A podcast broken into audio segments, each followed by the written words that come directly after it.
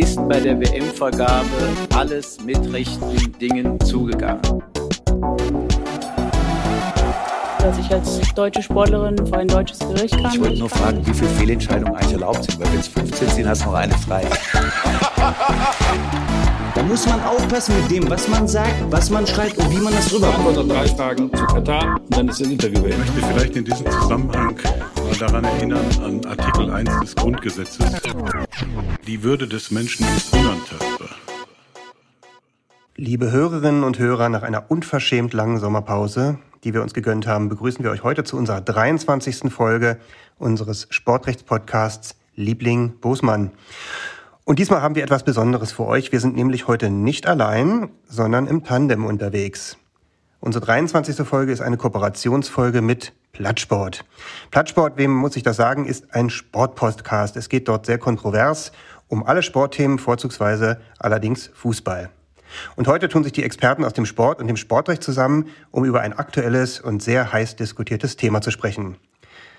Ich übergebe für die einleitenden Worte an Plattsport und Martin Tetzlaff. Ich bin Martin Tetzlaff von Plattsport für die Liebling Bossmann Hörerinnen äh, und Hörer. Und hier sind mit mir zu meiner Rechten Fabian Reinholz und zu meiner Linken. Ja, hallo Holger Jakob, hallo. Ihr beide seid ähm, Liebling Bossmann. Euch äh, stellen wir nochmal vor für meine Leute und für eure Leute, die kennen euch ja. Ja, genau, aber wir sind ja äh, nur ein Teil der Band. Zwei äh, Liebling Bossmann äh, Bandmitglieder sind leider heute nicht dabei. Äh, deswegen Fabian und ich heute. Die beiden sind im Urlaub. Und wir sind jetzt quasi so eine Art Supergroup. So aus mehreren. Bands zusammengesetzt. All-Stars, aber das wird sich erst zeigen, ob, ob sich das äh, erfüllt dann, äh, dann auch. Also hätten wir das Vorgespräch aufgenommen, hätten wir schon sehr viele Klicks, vielleicht auch, ein, vielleicht auch einen Shitstorm, nicht wahr? ähm, naja. Ähm, also, wir haben uns heute zusammengesetzt, weil uns alle das Thema Super League bewegt. Sie steht für den übersteigerten Kapitalismus im Fußball. Ist es Ironie, dass der Gegner der Super League die selbst sehr geldorientierte UEFA ist? Man weiß es nicht. Die European Super League Company, angeführt von Realpräsident Florentino Perez, brachte ein Kartellverfahren auf den Weg bei einem Gericht in Madrid, das den Fall zunächst einmal an den Europäischen Gerichtshof weiterleitete. Der Europäische Gerichtshof soll nun eine Vorabentscheidung treffen. Dort startete am vorletzten Monat, am Montag, den 11.07.2022, heute ist der, was ist denn heute eigentlich? Der 5. fün- September. 5. September 2022 ähm, startete die Anhörung, die mündliche Verhandlung mit einer zweitägigen Anhörung. Inzwischen wird ein Urteil für das Frühjahr 2023 erwartet.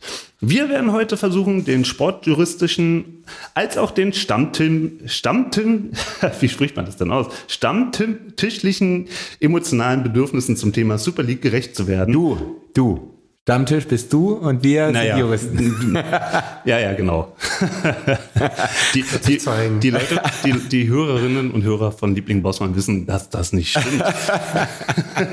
Wir wissen es auch. Jedenfalls versuchen wir heute das Wollknäuel aus Halbwissen meinerseits und Fachwissen eurerseits ähm, auseinanderzulegen und äh, um am Ende der Episode etwas schlauer zu sein. So, jetzt reden wir doch nochmal über euch. Ähm, also, oder ich stelle mich kurz vor, ich bin Martin Tetzler von Plattsport, ähm, seit drei Jahren ein äh, Podcast, der sich allen möglichen Sportthemen widmet, ähm, hauptsächlich Fußball, aber auch Eishockey und ähm, ähm, ja, was hatten wir noch? Basketball, äh, hoffentlich in Zukunft mal Snooker, Formel 1 hatten wir auch. Und da gibt's Stammtischgequatsche und es gibt äh, viele, viele Interviews mit tollen Leuten. Und ähm, ihr beide, ähm, ihr stellt euch jetzt mal kurz den Plattsport-HörerInnen vor. Wer seid ihr und was sind eure Rechtsgebiete im beruflichen Leben? Ihr seid ja beide Rechtsanwälte. Fabian. Okay, dann ich fange erst erstmal mit, mit uns an, oder? Mit dem, mit dem Podcast und dann können wir ja irgendwie. Na, darauf komme ich noch. Ach so, Darauf okay. komme ich noch. Okay, na gut, also ich bin ähm, Fabian Reinholz, ich bin Rechtsanwalt seit 22 Jahren und mein Spezialgebiet ist der gewerbliche Rechtsschutz ähm, Das ist, ähm, das hat was zu tun mit Markenrecht, mit äh, Urheberrecht, mit Wettbewerbsrecht, also allen solchen, solchen geistigen Eigentumsrechten. Und ähm, zudem beschäftige ich mich seit dem Jahr 2006 ähm, vertieft mit Fragen zum Sportrecht. Und wie bist du dazu gekommen? 2006 Stichwort, äh, rate mal. Äh, Könnte da der Anlass gewesen sein? Da hatte Radiohead eine, eine Tour zur, äh, zur Platte, die im nächsten Jahr rauskam. Ich habe keine Ahnung, wovon du redest. 2006 war die Weltmeisterschaft. Ach, ach so, und du hast das Markenrecht von Goleo gesichert. naja, schön wär's. Ähm, Wo ist die Hose geblieben? Eher bekämpft. Ne? Ich war dann äh, eher auf der Seite von denjenigen, die äh, die da äh, Werbung gemacht haben, ohne autorisiert zu sein. Und da gaben sich, ergaben sich echt total spannende rechtliche Fragen, die vorher auch noch nie jemand so richtig sich mal vorgenommen hatte, ähm, inwiefern man eigentlich äh, autorisiert ist, mit solchen Events Werbung zu machen, ohne sich da Lizenzen geholt zu haben. Und das war quasi so mein Einstieg in die sportrechtlichen Fragestellungen. Ähm, und warum mir das alles so einfach gemacht wurde, lag einfach daran, dass ich irgendwie auch seit jeher sportbegeistert bin, mit besonderem Augenmerk auf den Fußball. Und was hast du für eine Lieblingsmannschaft, wenn du eine hast? Meine Lieblingsmannschaft ist Gladbach. Leider weit weg von Berlin, aber was soll man machen? Liebe auf Distanz ist äh, auch eine gute Sache. Ja, manchmal. Ähm, wie gestern zum Beispiel. Reden wir jetzt über Holger Jakob. Holger. Ja, also ich war ja schon mal bei dir zu Gast, schon zweimal. Äh, eine Sonderfolge zu äh, Nicht schon mehrfach? Red Bull Leipzig und dann mal ähm, äh, Derby-Nachbesprechung. Warst du nicht auch mal bei so einem Jahresrückblick dabei? Ah, Jahresrückblick auch, stimmt. Also dreimal schon. Ja. Äh, insofern ähm, kennen mich deine Hörer vielleicht schon. Ähm, ja, äh, Sportrecht äh, mache ich schon ein bisschen länger äh, seit Fabian, weiß ich auch erst seit eben. 2006 hatten wir äh, parallel mal zu einem ähnlichen Thema äh, was publiziert, zu Public Viewing. Ähm, meine erste äh, sportrechtliche Abhandlung war ähm, eine Seminararbeit zum Bussmann-Urteil. 1996 und äh, so kam ich äh, zum Sportrecht und habe das auch immer äh, während des Studiums schon sozusagen verfolgt, was es da an Urteilen und ähm, Entwicklungen gibt. Ja. Und das ist das Einzige, was du machst? Nein, nein, äh, ich berate äh, in äh, lizenzrechtlichen Fragen im Glücksspielrecht und äh, mache ähm, Beratung für Sportler, E-Sportler, Sponsoring, Vertragsrecht, Spielerverträge, alles, was damit zusammenhängt. Und jetzt, Fabian, jetzt kannst du sagen, wie seid ihr auf Liebling Bossmann gekommen? Also wir kannten uns, glaube ich, schon ein paar Jahre vorher, bevor wir Liebling Bossmann gegründet haben. Gründungszeit war irgendwie ungefähr so Anfang 2000, als die Pandemie losging und wir uns alle langweilten. 2020. Äh, 2020. Und, ähm, ähm, und dann, ich weiß nicht, es war, glaube ich, irgendwie im März oder so. Wir haben eine äh, haben uns zu so einer Videokonferenz getroffen, mehr so aus Spaß und dann entstand diese Idee. Mhm. Ich weiß gar nicht mehr aus welchem Anlass heraus, aber wir waren irgendwie alle vier spontan begeistert. Und, ähm, und das Gute war, wir hatten schon so ein bisschen, also Kollegen von mir hatten schon so ein bisschen Vorarbeit geleistet mit einem technischen Equipment, ähm, weil bei uns in der Kanzlei äh, gab es zu der Zeit bereits zwei Podcast-Initiativen, ähm, Herting FM und dann den, äh, den Podcast von von Nico zum ähm, Corona im Rechtsstaat. Und ähm, da hatten wir die ganze Technik schon, auch jemand, ähm, der uns in die technischen Sachen einführen konnte und uns da betreut hat. Und somit hat uns das die, den Start sehr einfach gemacht. Ja, also wie Fabian sagt, wir kannten uns schon ein paar Jahre über die ähm, AG Sportrecht im Anwaltverein, im Deutschen Anwaltverein. Und ähm, ja, also wir hatten, also ich, wenn ich mich recht entsinne, äh, saßen wir äh, im, im Teams-Meeting und hatten uns über äh, Sport-Podcasts unterhalten. Und äh, da kam dann die Idee auf, ob wir nicht, nicht das Ganze aus juristischer Sicht mal ähm, angehen sollten. Hattet ihr da eine Marktlücke erkannt? Also oder gab es schon Sport-Podcast äh, auf der juristischen Ebene? Nee, gar nicht. Es gab äh, mal einen Podcast mit einem, äh, mit einem Anwalt oder mit einem Jurist zu Gast. Und äh, aber nicht äh, jetzt, dass, dass es da irgendwie eine, eine, eine Reihe gibt an sportrechtlichen äh, Themen, die behandelt werden, gar nicht. Und das war eigentlich dann so die Idee. Mittlerweile gibt es noch ähm, österreichische Kollegen, die einen ähnlichen Podcast machen, aber nicht so regelmäßig. Ähm, und ja, also, also uns macht es nach wie vor äh, riesig Spaß. Und wir versuchen halt äh, auch das Ganze zu ähm, ja, regelmäßig neu zu veröffentlichen. Wir haben jetzt, glaube ich, 24 Folgen. 23 oder 24. In ja. zwei Jahren ist Mhm. nicht so schlecht. Hm. Und ihr habt so eine Rubrik, die finde ich super. Kai aus der Kiste, die war irgendwie jetzt eine Zeit lang weg und jetzt ist sie Gott sei Dank wieder da. Ähm, was hat es damit auf sich? Kai aus der Kiste sollte so eine aktuelle Rubrik sein, dass man irgendwas, was gerade aktuell passiert ist in der Sportrechtsszene, kurz beleuchtet. Hm, Da ist ja immer eine Menge los, ne? In der Sportrechtsszene. Es wird immer mehr. Wahnsinn, ja. Also wir haben eigentlich bei jeder Folge, äh, müssen wir schon gucken, dass wir da Themen streichen, weil wir eigentlich viel zu viel haben. Ähm, passiert unglaublich viel im Sportrecht. Das merkt man aber auch erst, wenn man sich dann mal mit so einer, ja, wenn man so einen Podcast hat und einfach mal so drauf Breiter, achtet, ja. was da eigentlich so ist. Ja. Ne? Also ihr sensibilisiert euch über den Podcast für sportjuristische Themen. Unter anderem, ja. Also Der rosa Elefant. Naja, hätten wir jetzt ohne den Podcast, glaube ich, auch gemacht. Ähm, ja, genau, also jeder halt nur in seinem Gebiet und so wird's halt unglaublich breit für alle dadurch. ja. Ihr seid nicht allein. Wer ist denn da noch dabei? Der Robert Gold ist noch dabei, das ist ein Kollege von mir aus der Kanzlei. Ähm, der ist Medienrechtler, also der macht so hauptsächlich Presse- äh, und urheberrechtliche Sachen und ist dann bei uns im Podcast eben auch immer für so Themen zuständig, die in den Bereich gehen. Und da gibt's halt beim, also gerade beim Fußball und Bundesliga und so gibt's da immer relativ viel. Ähm, und der Christopher Wienke ist ähm, Arbeitsrechtler.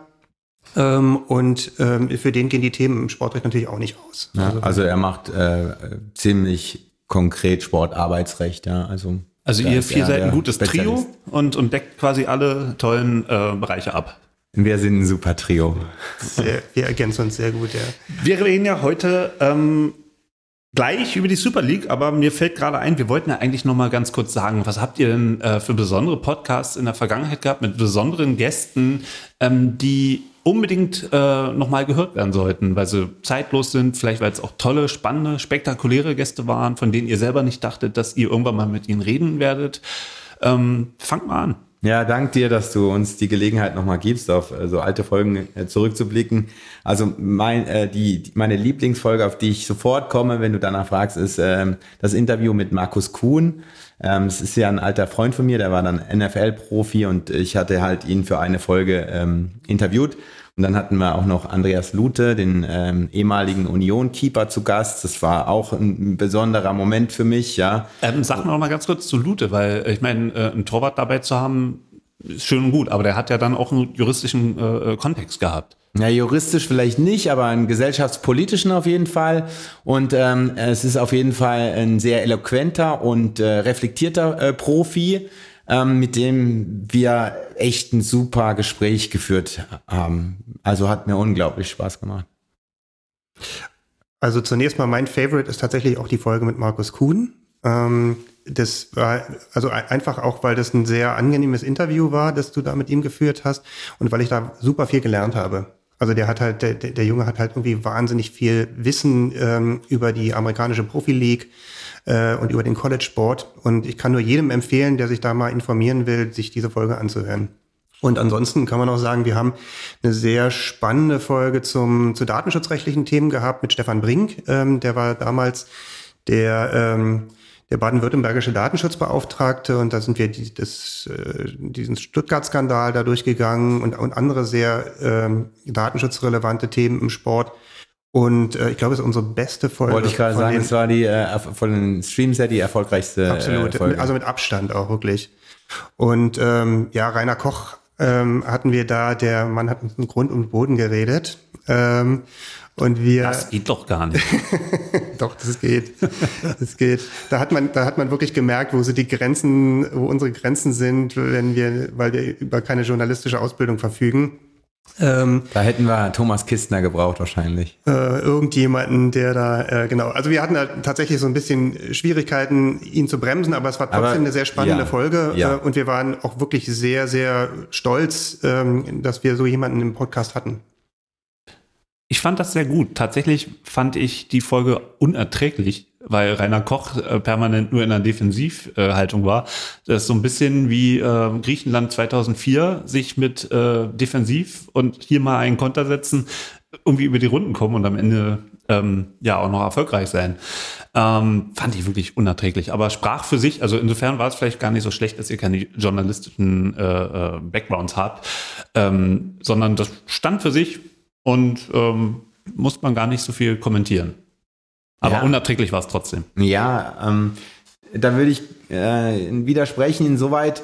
Ähm, ähm, Peter Peters war ja im aktuellen Sportstudio dann ähm, ähm, im Vorfeld der äh, Wahl zum DFB-Präsidenten. Und ähm, ich, ich glaube, ähm, das war noch ein, ein viel schlechterer Auftritt. Jetzt, ich, ich will das jetzt nicht vergleichen, aktuelles Sportstudio mit, mit unserer Podcast-Folge. Aber aber von, von, von der, weil, also ich nehme Rainer Koch äh, doch schon ab, dass er sehr viel für den Amateurfußball getan hat und auch tun wollte. Und bei ähm, Peter Peters hatte ich da, ähm, da hat's an allem gefehlt, meines Erachtens. Dem ist nichts hinzuzufügen meinerseits. Ähm, von dir? Ich habe da irgendwie Sportstudio-Folge mit Peter Peters nicht gesehen. Oh, mach das mal, wenn das irgendwo noch aufzufinden ist. Also wie ein Mann mit, mit jedem Wort kleiner wird und sich um Kopf und Kragen redet. Ähm, war auch journalistisch gut gemacht vom Sportstudio. Ne? Die hatten ja auch in der Vergangenheit mal Zeiten, da wirkten sie eher, ähm, lassen alle reden und kein Widerwort, gerade so ähm, mit äh, Präsident, wir waren damals äh, nicht Reinhard Grinde, sondern ähm, Keller. Ja, oder Dietmar Hopp im Sportstudio. Gab schon ein paar Gruselfolgen vom Sportstudio. Und ich glaube, daraus haben sie gelernt. Und gerade Rainer Koch und äh, Peter Peters haben das bitter zu spüren bekommen. Nun gut, lass uns mal ähm, jetzt zu unserem Thema kommen, die ähm, Super League. Wann habt ihr jeweils das erste Mal äh, von dem Thema Super League gehört? Ähm, das war noch an, an dem Abend, ähm, ich glaube, das war der 19. April. Und äh, ich, ich konnte es ich gar nicht glauben. Das war sozusagen, ja, kam wie, wie, wie eine Sternschnuppe vom, vom Himmel. Und so, so kurz war es dann ja auch. Ähm, Echt, aber vorher hast du noch nie davon gehört? Ach so, Also meinst- Super League, wann hast du das erste Mal so von- Naja, äh, Super League ähm, wurde es, glaube ich, in früheren Zeiten nicht genannt, sondern es war immer so eine ähm, Eu- Europa League, ähm, europäische, ähm, ja, also um da nochmal auszuholen, bevor es die Champions League gab, gab es ja schon Bestrebungen in die Richtung einer anderen europäischen Clubliga. Äh, Das ging damals, glaube ich, von Silvio Berlusconi aus und endete dann auch mit einer Kommissionsentscheidung. Das hieß dann Mediaset oder so. Und da war es aber noch so, ähm, dass diese Liga viel größer geplant war, also mit viel, viel mehr Mannschaften. Ich glaube, über 60 Mannschaften sollten da teilnehmen und, und, und ähm, äh, das sollte dann nicht so sein wie jetzt in der Super League, nur zwölf Teams und dann hat man Closed Shop, sondern das sollte auch noch eine offene Liga sein.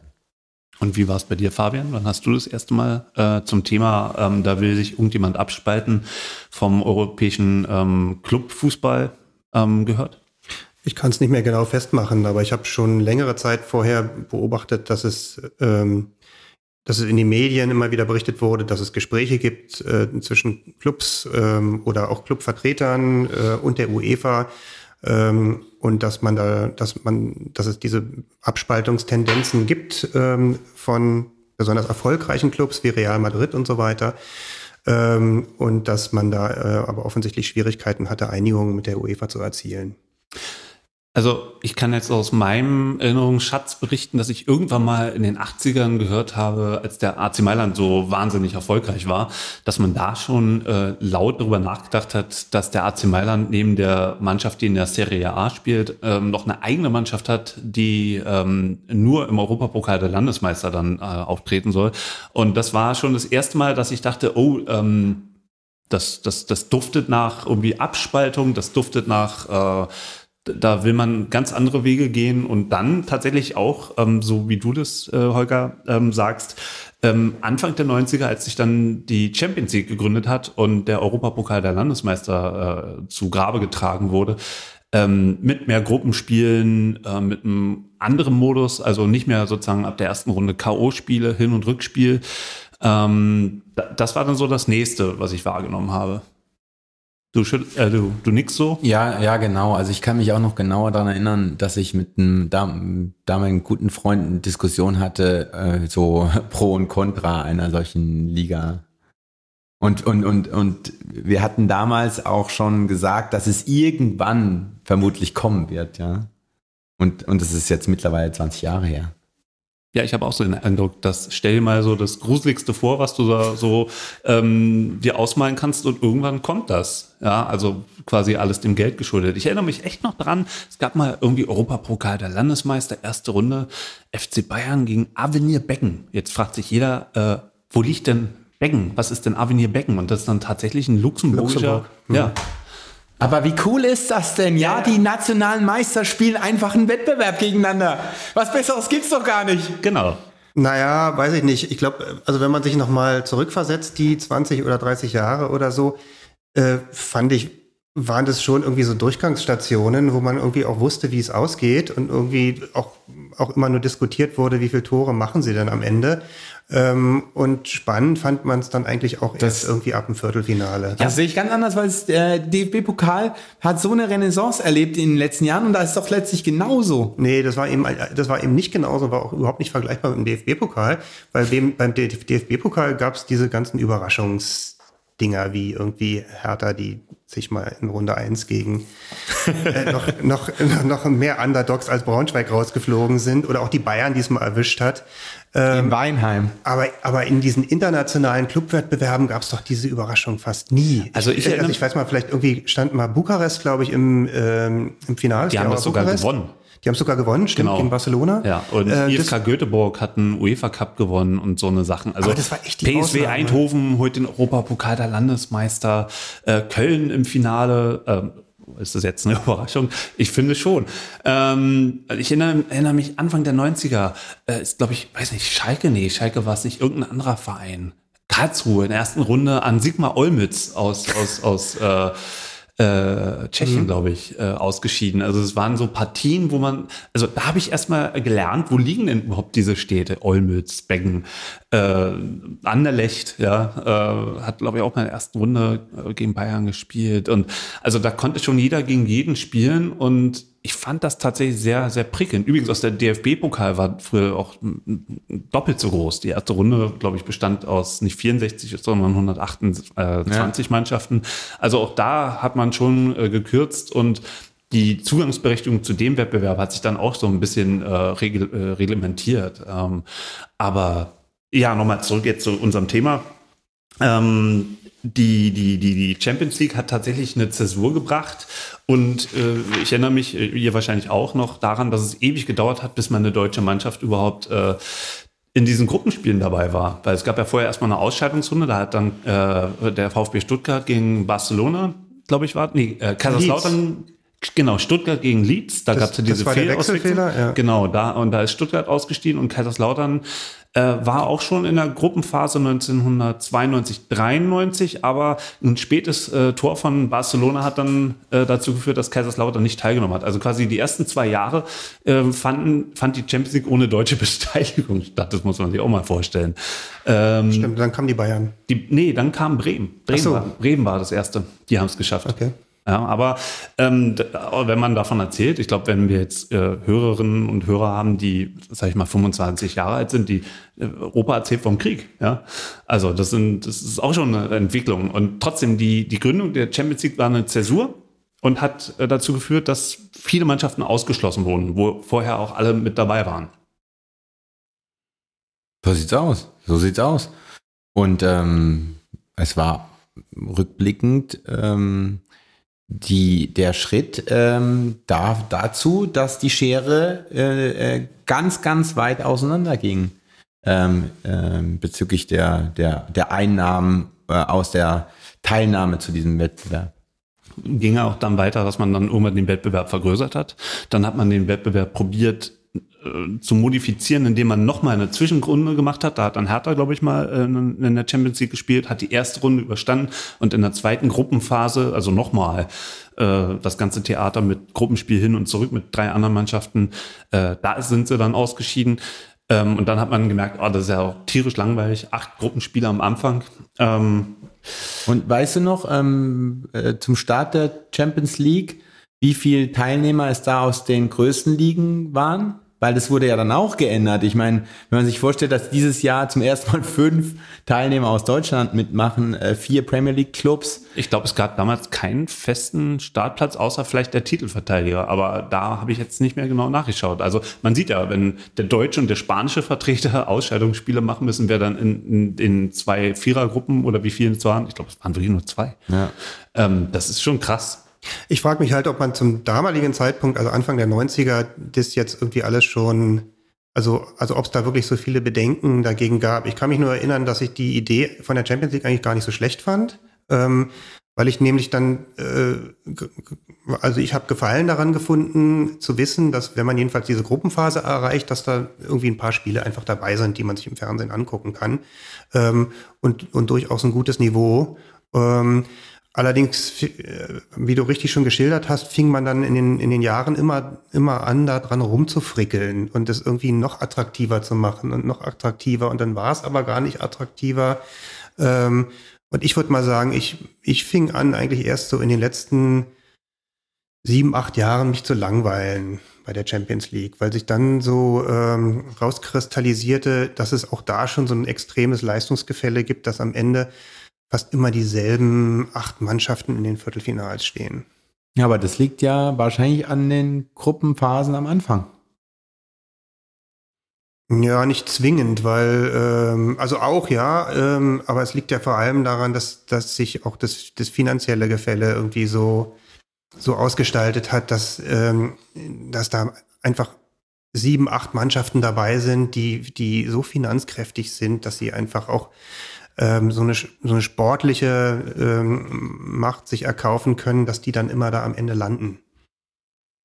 Ja, also Mannschaften, die finanzstark waren damals, haben eine gute Chance gehabt, die Gruppenphase zu erreichen, die Gruppenphase auch zu überstehen. Und ähm, ja klar, am Ende war es dann so, da hat es dann Achtelfinale, Viertelfinale auf jeden Fall mit Mannschaften, die äh, attraktiv waren. Und da haben die Fernsehanstalten mehr Geld reingebuttert. Und wenn man sich jetzt die Kurve anguckt, äh, wie die Gelder ähm, in der Champions League immer mehr werden, heute reden wir schon von Milliarden, ähm, also schon lange reden wir von Milliarden, die in die Champions League gepumpt werden.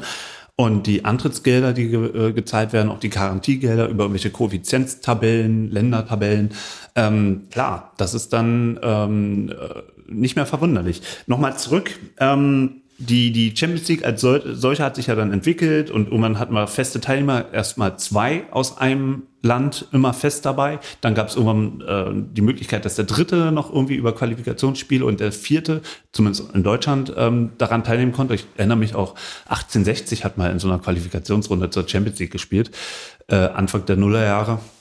Ist aber auch schon wieder lange her. Und zwischendurch äh, gab es auch immer wieder schon Bestrebungen, auch ähm, habe ich vorhin nochmal ähm, herausgesucht, äh, ähm, Bayern München ähm, hatte auch schon gedroht, irgendwann mal die Bundesliga zu verlassen. Also da wieder dieser Eskapismus, es gibt irgendwo anders mehr Geld oder ich muss mich hier rechtfertigen für, für das Geld, was ich habe. Also dieser Reflex, mir passt was nicht und ich verlasse irgendein bestehendes System, bestehenden Verbund, der ist ja nicht neu. Das wusste ich zum Beispiel nicht. äh, Das hattest du äh, in unserem Chat äh, rumgeschickt dass ähm, Beckenbauer damit gedroht hatte. Was war da nochmal der Anlass? Das fand ich super interessant. Äh, nicht deklarierte Gelder, ähm, die äh, der FC Bayern von der Kirchgruppe bekommen hat. Genau. Ähm, ja, aber das wäre mehr so, eine, so ein äh, Angriff ist die beste Verteidigung, oder? Von Beckenbauer damals. War insgesamt sehr schwer, weil der, ich glaube, der, der Jurist vom FC Bayern war dann auch früher äh, mal für die Kirchgruppe, für Sat 1 äh, tätig. Also schwierig, schwierig. Und letzten Endes war es ja auch ein beckenbauischer äh, ja, Polterer, den man dann so hingenommen hat und den man dem Franz wieder mal verziehen hat. Ihr müsst mal sagen, was er überhaupt gedruckt naja, hat. Naja, das, also das, das ist ja schon das, einigermaßen kurios. Ja, na, kurios ist es, aber ich meine, äh, wenn man nach Amerika guckt, ist so ein Umzug von, von, von einer Stadt in eine andere oder in ein anderes Ligensystem ähm, ja nicht ungewöhnlich. Er wollte ähm, halt nach Italien. Er wollte nach Italien in der Serie A mitspielen. Die haben natürlich gesagt, nee, nee, machen wir nicht. Und äh, weil damit äh, ja, sabotieren wir unser eigenes äh, Pyramidensystem, dass sozusagen auch jemand von der Serie B in die, oder B auf Italienisch, äh, in die Serie A aufsteigen kann. Ähm, das äh, übergehen wir dann. Bayern hat halt immer, glaube ich, mit, mit Fingerzeig auf die spanische Liga und da die Eigenvermarktung von Real in Barcelona, so ähm, wenn sie also wenn sie irgendwie in der Bundesliga in die, sich in die Enge gedrückt gefühlt haben, haben sie immer äh, dieses Argument vorgeholt, naja, wenn wir uns eigen vermarkten könnten, dann würde es, dann würden wir eigentlich viel besser fahren. Wir sind ja auf die Bundesliga gar nicht angewiesen. Oder auf diese Zentralvermarktung jedenfalls. Gibt auch aus dem nicht sportlichen Bereich äh, auch so ein so ein so Beispiel, wo man sieht, das muss in, der, in, dieser Zeit auch sehr populär gewesen sein, zu sagen, na, dann hauen wir ab. Ähm, Müllermilch, ne, der äh, mehr Steuern zahlen und naja, dann gehen wir halt äh, mit dem Unternehmen ins Ausland und äh, produzieren da unsere Milch und verkaufen sie nach Deutschland. Ähm, also das ist vielleicht auch Zeitgeist gewesen damals. Zu sehen, Ja, hey, wo, wir, wir wobei, wobei die Fußballclubs ja sich ihrer ihrer regionalen Verankerung äh, schon bewusst sind, ja. Also das, ja, also Zeitgeist mag sein, aber ich denke mal, das war nur eine Drohung. Also ich kann mir nicht vorstellen, dass es jemals zur Umsetzung gekommen wäre. Glaube ich auch, äh, glaube ich auch, aber äh, in den 90ern äh, war ja doch so ein bisschen Eldorado. Auf einmal ist der Fußball sehr, sehr äh, äh, finanzstark, auf einmal äh, wird er attraktiver, das Fernsehen guckt mehr zu, es gab Ran und so weiter. Und ähm, also, erinnere dich mal an die Finanzgebaren von Borussia Dortmund in der Zeit, ähm, was die, was die sich da vor Wolkenschlosser gebaut haben, tatsächlich auch in Stein dann am Ende und kurz vorm äh, Zusammenbruch dann am Ende standen, weil es ja dann doch nicht funktioniert hat, weil sie einfach wahnsinnig geworden sind. Ja. So, ähm, dann gehen wir mal weiter. Die Champions League war dann irgendwann mal mit vier Mannschaften unterwegs. Ähm, und jetzt machen wir mal einen großen, großen Sprung ins Jahr 2018. Ähm, es gab ja einen Whistleblower, dessen Namen wir damals nicht kannten, der ähm, mit Football ähm, gerade auch über äh, Spielerverträge einiges aufgedeckt hat und äh, auch über Steuerbetrug einiges aufgedeckt hat. Also man denke da an Cristiano Ronaldo, Lionel Messi und so weiter. Ähm, und 2018 erschien der zweite Band Football ähm, den unter anderem auch der Spiegel und das dazugehörige Netzwerk. Ist das schon wieder vier Jahre her? Ist schon wieder vier Jahre her. da kam Football Leagues 2 raus. Ähm, und inzwischen ist ja auch die Identität, ähm, ähm, äh, ja, ähm, wie sagt man? Offengelegt. Offengelegt worden. Ähm, ein portugiesischer Whistleblower namens Rui Pinto, der inzwischen auch im Gefängnis sitzt, der aufgedeckt hat, dass die, ähm, dass elf ähm, europäische Spitzenclubs, unter anderem auch Bayern München und Borussia Dortmund, an einer Super League arbeiten. Ähm, so, und jetzt ihr wieder. Ähm, was habt ihr damals gedacht, als ihr von, von diesen Aufdeckungen gehört habt? Fabian. Hat mich nicht überrascht. Also, weil, wie gesagt, ich glaube, ich, zeitlich kann ich es jetzt nicht einordnen, aber ich glaube, selbst bevor Football Leagues 2 rauskam, ähm, hat man da immer schon was irgendwie zu vernommen. Oder es gab immer jemanden, der sich da zu dem Thema geäußert hat. Ich glaube sogar auch von Seiten Bayern München war das irgendwie immer ein Gespräch, dass man, dass sich da irgendwie die ganz Großen zusammenfinden ähm, und eine, ein eigenes Spielfeld machen. Ja, ähnlich. Also, ähm, dass das Fußball äh, spätestens 2018 Business war, ist klar. Und, und dass es da so zugeht, ist auch nicht ähm, jetzt ähm, überraschend. Ähm, ich denke trotzdem, dass Bayern und Dortmund das immer eigentlich nur gemacht haben, um gegenüber den Wettbewerbern in Deutschland so eine Drohkulisse aufzubauen. Dass, dass sie immer gesagt haben, wenn ihr nicht das macht, was wir wollen, also um, um das mal überspitzt zu formulieren, dann sind wir weg. So. Aber ähm, letztlich, und da komme ich wieder auf die regionale Verankerung und die Bedeutung der Bundesliga, letztlich wissen Bayern und Dortmund ganz genau, dass das erste Produkt, das Hauptprodukt immer erstmal die Bundesliga sein wird. Für den gemeinen Fan war das trotzdem ein Schock, dass irgendwie dann doch irgendwie vorstellbar sein kann, dass diese beiden Vereine die Bundesliga verlassen. Ähm, weil Aki Watzke auch sagte, ähm, also ähm, wenn wir jetzt hier aus der Bundesliga ausscheiden müssen, um an der Super League teilzunehmen, ähm, dann machen wir da nicht mit. Aber allein schon, dass, dass sowas diskutiert wird, äh, dass dann auch englische, spanische, italienische Vereine, Franz, also Paris Saint-Germain war ja auch damals mit eingeladen, ähm, dass solche Vereine ihre, ihre Ligen verlassen, war schon.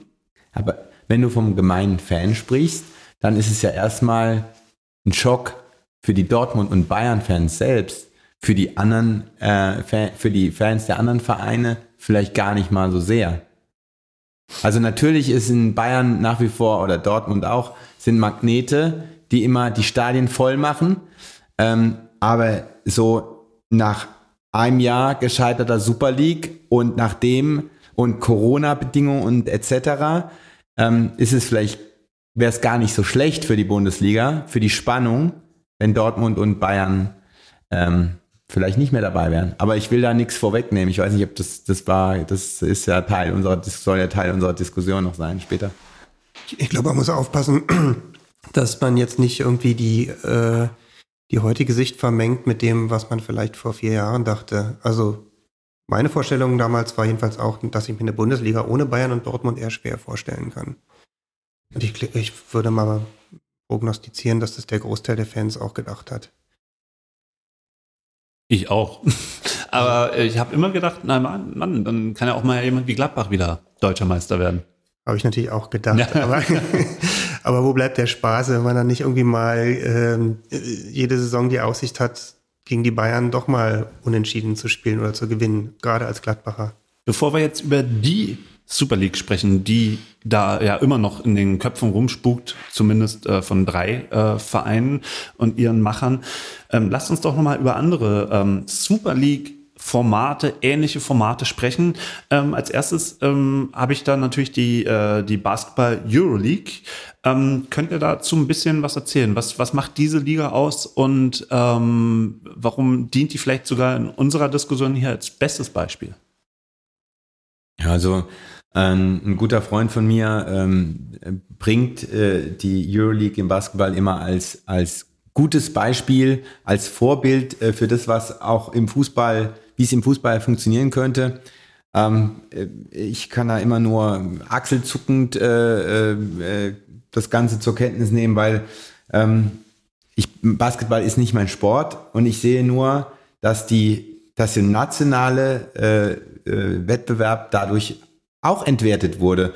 Und dass man eben so viele ähm, Spiele in der Euroleague ähm, mitbekommt, so ähm, im, Radio und so, dass, dass ich überhaupt nicht das einordnen kann. Aber wie gesagt, ich bin nicht der Basketball-Fan.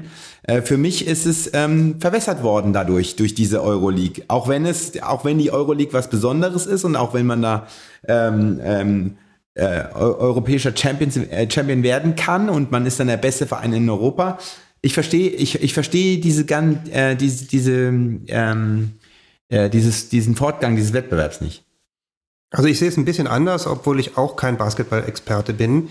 Ähm, aber in den vergangenen zwei Jahren habe ich so ein bisschen die, ähm, die Euroleague verfolgt. Also äh, ich habe hab mich schlicht für die Ergebnisse interessiert, muss ich sagen.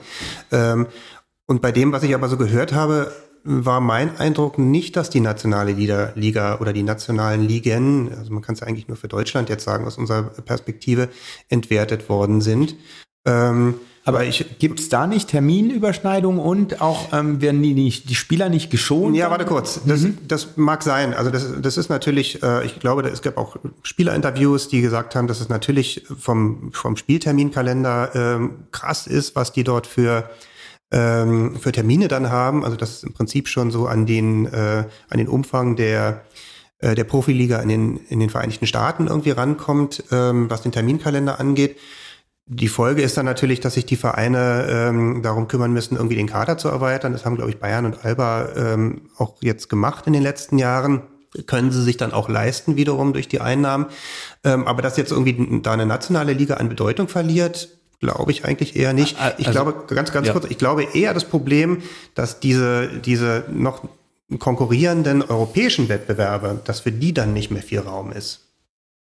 Also, dass die nationalen äh, Meisterschaften, also oder die Bundesliga im Basketball, die BBL, äh, darunter leidet, zeigt ganz deutlich, dass ähm, in den letzten Jahren bis auf ein Final Four Turnier ähm, die Meisterkandidaten äh, und die Finalisten immer Bayern und Alba waren. Also, ähm, dass mal jemand anders, außer diese beiden äh, deutscher Meister wurden, ist schon wieder eine Ecke her.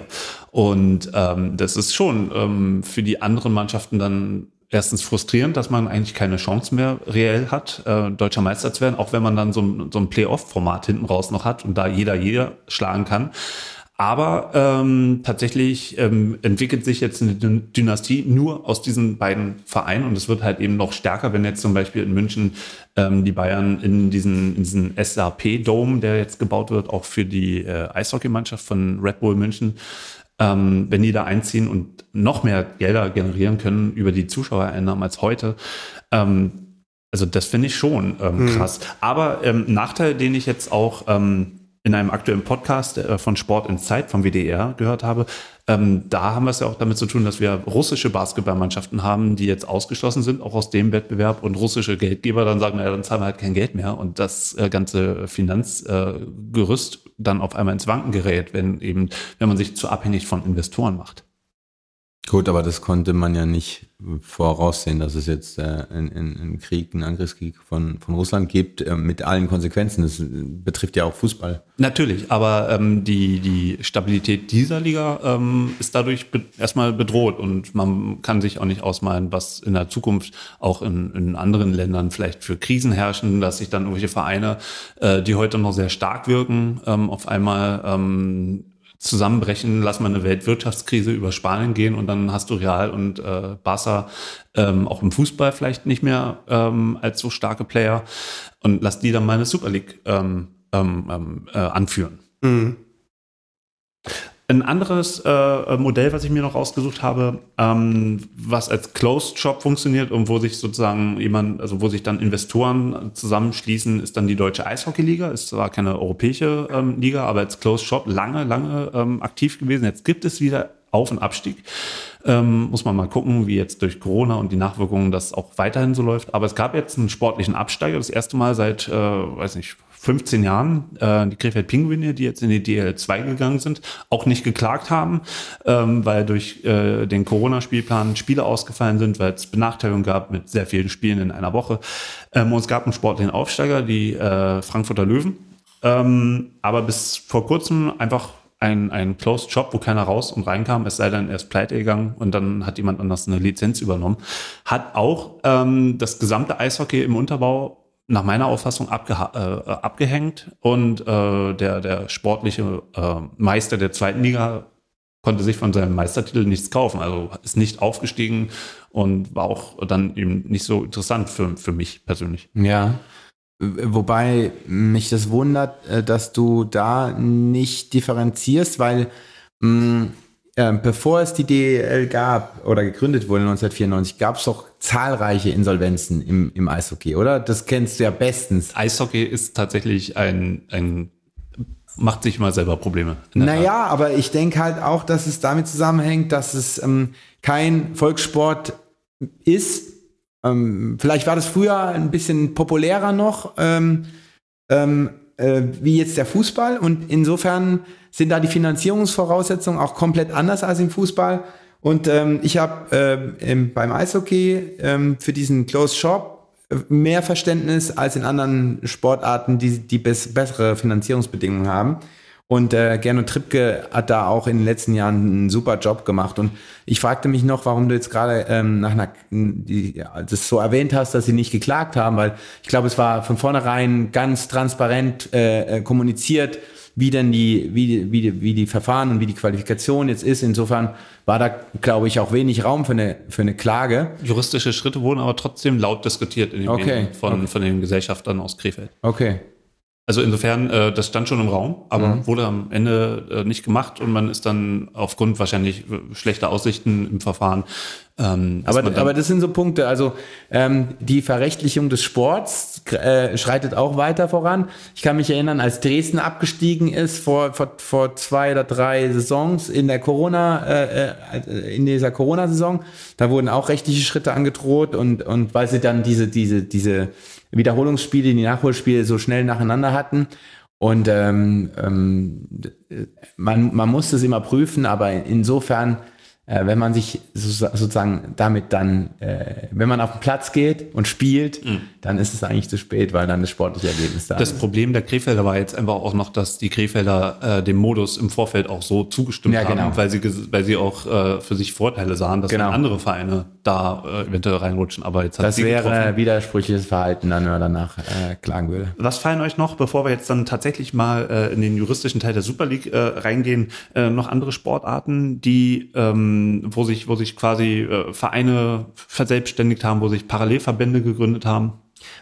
Also eine Bemerkung würde ich ganz gerne noch zum Eishockey machen. Ähm, vielleicht gibt es da auch nicht unmittelbar den Zusammenhang, ähm, aber ich denke doch schon, dass die DEL einen Einfluss darauf hat, wie sich die Nachwuchsarbeit entwickelt hat im deutschen Eishockey. Und das wiederum sieht man am Abschneiden der Nationalmannschaft. Das äh, mhm. finde ich schon auffallend. Äh, das, was sich da in den vergangenen Jahren entwickelt hat. Guter Punkt. Ähm, auch, auch viele Spieler, viele deutsche Nachwuchsspieler, die in die amerikanische Profiliga gegangen sind, das gab es früher nicht. Ich glaube. Hm. Da hat Corona jetzt aber auch reingeschlagen. Also wir haben jetzt äh, im letzten NHL-Draft jetzt diesen Sommer ähm, keinen einzigen deutschen Spieler in der, in der ersten Draftrunde gehabt. Im Jahr davor hatten wir drei.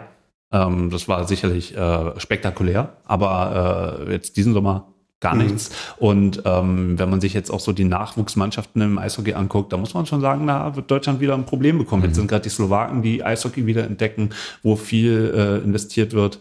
Und ähm, ja, das, das ist tatsächlich jetzt, darf man nicht, jetzt nicht denken, 18 Olympia Silber geholt, ähm, dass das jetzt auch immer so weitergeht. Ähm, das sind tatsächlich jetzt ein paar Naturtalente mit äh, Leon Dreiseitel, mit Tim Stützle, mit Moritz Seider, die tatsächlich äh, große Karriere in, in der NHL gerade machen. Vor allem Moritz Seider jetzt als äh, äh, Rookie des Jahres, äh, das erste Mal, dass ein deutscher Rookie des Jahres wurde, ähm, der da herausragt. Aber danach sieht jetzt erstmal noch ein bisschen mau aus, wenn man sich das mal genauer anguckt. Aber da können wir äh, ähm, zwei Podcasts empfehlen, ähm, wenn man sich fürs Eishockey noch ein bisschen näher interessieren möchte. Das ist einmal Bissel Hockey von Christoph Fetzer und äh, die Shorthanded News äh, aus ähm, Düsseldorf, die tatsächlich äh, sehr differenziert auch immer über das Eishockey reden und auch sehr viel äh, übers, äh, über den Nachwuchs dann äh, auch sprechen. Zwei sensationelle Podcasts, also kann ich nur ähm, zustimmen. Ja, und äh, auch da wird hin und wieder gelacht. ja, also nicht so wie bei Liebling Bossmann, immer streng juristisch zu gehen. Aber streng juristisch, ja. ja zu, deiner, zu deiner Frage nochmal. Ja. Also ähm, aktuell äh, ähm, im Golf ist gerade ja, so eine, so eine Breakaway-Liga äh, im Gespräch und im Tennis auch. Äh, ähm, von Djokovic, der da äh, im Hintergrund äh, was, was plant. Äh, wobei ähm, das beides Einzelsportarten sind und dann muss man auch nochmal äh, klar differenzieren. Bei Einzelsportarten ist es, glaube ich, leichter, noch so ein äh, so einen abtrünnigen Wettbewerb ähm, äh, zu gründen, als jetzt in, äh, im, im Fußball, in einer, in einer Mannschaftssportart. Ähm, und dann, ähm, was sozusagen auch ähm, ähm, das Role Model, wenn man, wenn man bezüglich der, der juristischen Einschätzung dieses ganzen Super League-Thematik sich annähern will, ist diese ISU-Entscheidung des EuGH ähm, und, und also die also ist auch noch im Berufungsverfahren, ist noch nicht entschieden. Was ist das? Wollte ich gerade, äh, okay. also es geht um Eisschnelllauf und ähm, äh, ISU ist dieser äh, internationale ähm, Skating-Verband, äh, ähm, der, der die Wettbewerbe organisiert und, und durchführt. Und ähm, dann wollten einige ähm, Sportler, die vereinsmäßig organisiert waren, an privaten anderen ähm, äh, Veranstaltungen teilnehmen und es wurde ihnen auch vom Verband verboten. Und in dem Bereich hat dann ähm, das Gericht erster Instanz, also sozusagen es war nicht beim EuGH, sondern bei dem anderen äh, europäischen Gericht äh, in Luxemburg, der für äh, äh, so, so ähm, kleinere Fälle zuständig ist. Ähm, der hat entschieden, ähm, dass dieser, dieses Verbot für die Sportler gegen äh, europäisches Wettbewerbsrecht verstößt. Ähm, und, und da ging es halt um Amateursport oder semiprofessionellen Sport. Und ähm, viele Kartellrechtler ähm, haben das Urteil eben zugrunde gelegt äh, im Rahmen der Bewertung der Super League. Meines Erachtens ist, ist das ähm, zu, zu einfach, ähm, weil, es, ähm, weil es zu wenig die, die Besonderheiten des Sports berücksichtigt. Ja? Aber ähm, also es und ähm, dieses ISU-Urteil äh, des Gerichts erster Instanz wird jetzt auch vom EuGH nochmal überprüft und die mündliche Verhandlung war parallel zu dem Super League-Verfahren. Äh, also ich denke mal, dass der EuGH nicht darum äh, herumkommen wird, äh, die Verfahren ähm, einheitlich zu entscheiden. Ja, das, das heißt, entweder wird das ISU-Urteil dann aufgehoben vom EuGH äh, und äh, es wird zugunsten der Verbände entschieden, oder der EuGH sagt tatsächlich, das, was die Verbände gemacht haben, verstößt gegen europäisches Wettbewerbsrecht. Aber das ist auch jetzt wieder ein bisschen vorgegriffen. Ähm, aber das war eben ein Beispiel für diese, für, für diese privaten Wettbewerbe, die, die äh, noch in anderen Sportarten eben eine Rolle spielen. Ich, ich würde auch ganz gerne noch zu deiner Frage was sagen ähm, und erinnern daran, dass als 1962 die Bundesliga gegründet wurde, ähm, auch diese Gründung nicht unumstritten war. Und ähm, ich habe ähm, mal irgend, irgend, irgendeinen alten fetzen äh, Zeitungsausschnitt aus der Zeit habe ich mal gesehen. Ähm, da wurde ziemlich gepoltert äh, über diese, äh, die, auch diese Spaltungstendenzen und diese Gründungstendenzen. Ein Modell, was sich letztlich bewährt hat, also worüber wir heute gar nicht mehr diskutieren, ist vielleicht auch jetzt nicht, ähm, nicht das klassische Super League-Modell, worüber wir jetzt sprechen, mit Closed Shop und so weiter, sondern gab auch und Abstiege. Aber ich glaube, die Tendenz, dass sich irgendwie ähm, so Eliten zusammenfinden, die einfach leistungsmäßig ähm, meinen, sie, sie gehören irgendwie zusammen, die gab es irgendwie schon immer. Ja, aber also das ist, äh, dieses Bundesliga-Beispiel bringt mein, mein, mein Freund, der Basketballer, auch immer an, ja. Und ähm, natürlich ähm, ist es nie, nicht so, dass man immer an allem festhalten sollte und, und so, so rückschrittlich sein sollte und so, so Konservat, äh, Konservatismus als Selbstwert darstellen sollte. Aber mh, hm, ich, ich finde das Beispiel trotzdem schief an der Stelle, weil es ja ähm, die, die, diese Bundesliga-Idee, vorher gab es ja nur Oberligen, also äh, regionale Ligen. Und insofern finde ich, ähm, das kann man nicht vergleichen mit der Super League jetzt, wo einfach ähm, elf reiche Clubs sich zusammenfinden und da eine Liga gründen wollen, mit welchem, mit welcher Legitimation, ja?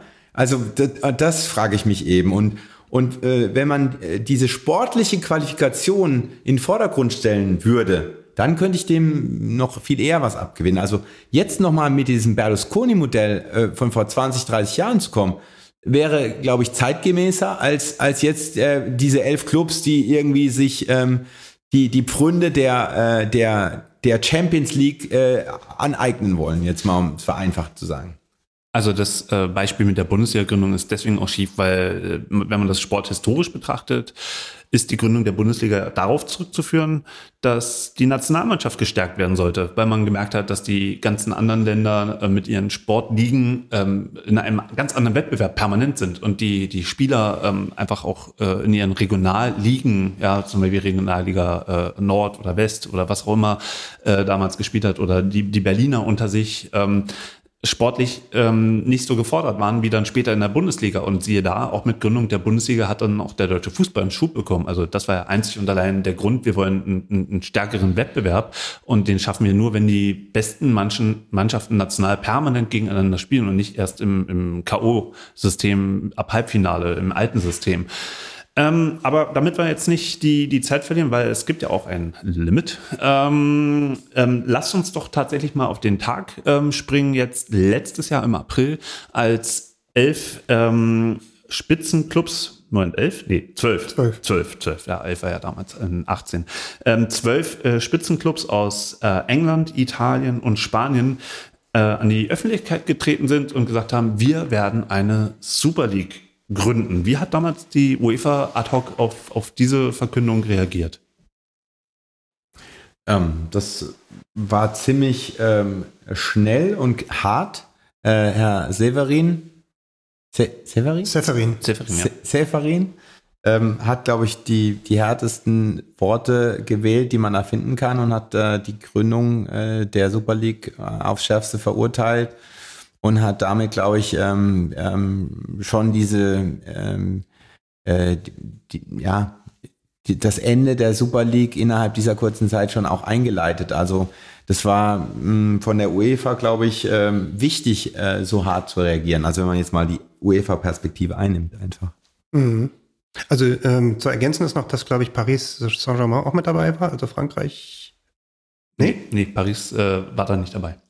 Okay. Ähm, jedenfalls äh, war das, also das war natürlich irgendwie ein. Warte mal, warte mal, da unterbreche ich dich. Man könnte das von PSG denken. Absolut. Das ist ja einer der, der äh, schlimmsten, schlimmsten äh, Clubs, Haie äh, und, und, und, und das beste Beispiel, wie man mit einem Top-Verein in einer Liga, wo, wo alle anderen hinterherhinken, weil einer mit, mit Geld zu geschissen wird, ähm, ähm, wie dann der ganze sportliche Wettbewerb ad, ad absurdum geführt wird. Die Könige der Monster. Finde ich schon, ja. Ja, also wenn, wenn, ja. man tatsächlich mal guckt. Aber also ich glaube, das war auch das Problem, dass die nicht mitgespielt haben.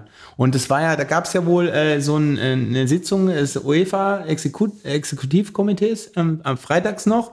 Und äh, da konnten die sich, glaube ich, nicht einigen. Und, und, und deswegen war äh, äh, Pa- Paris dann nicht dabei.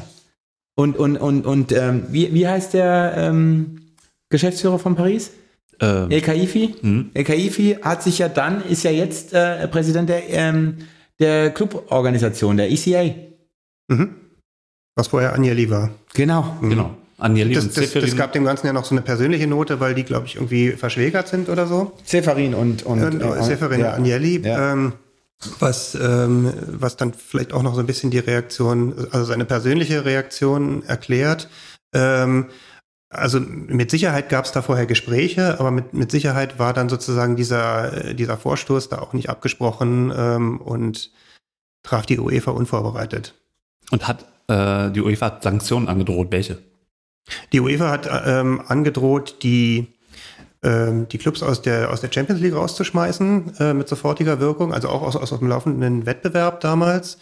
Ähm, ich glaube, sie haben auch dann ähm, äh, geldliche Sanktionen angedroht und überdies haben sie den Spielern der betreffenden Clubs äh, in Aussicht gestellt, dass sie künftig nicht mehr für internationale ähm, Nationalmannschaftswettbewerbe qualifiziert sind. Ähm, und genau jetzt arbeite ich so ein bisschen meine Fragen durch, die ich Ja. vorformuliert habe. Deswegen klingt das jetzt alles so ein bisschen äh, äh, ähm, ja, ähm, ja, gestanzt.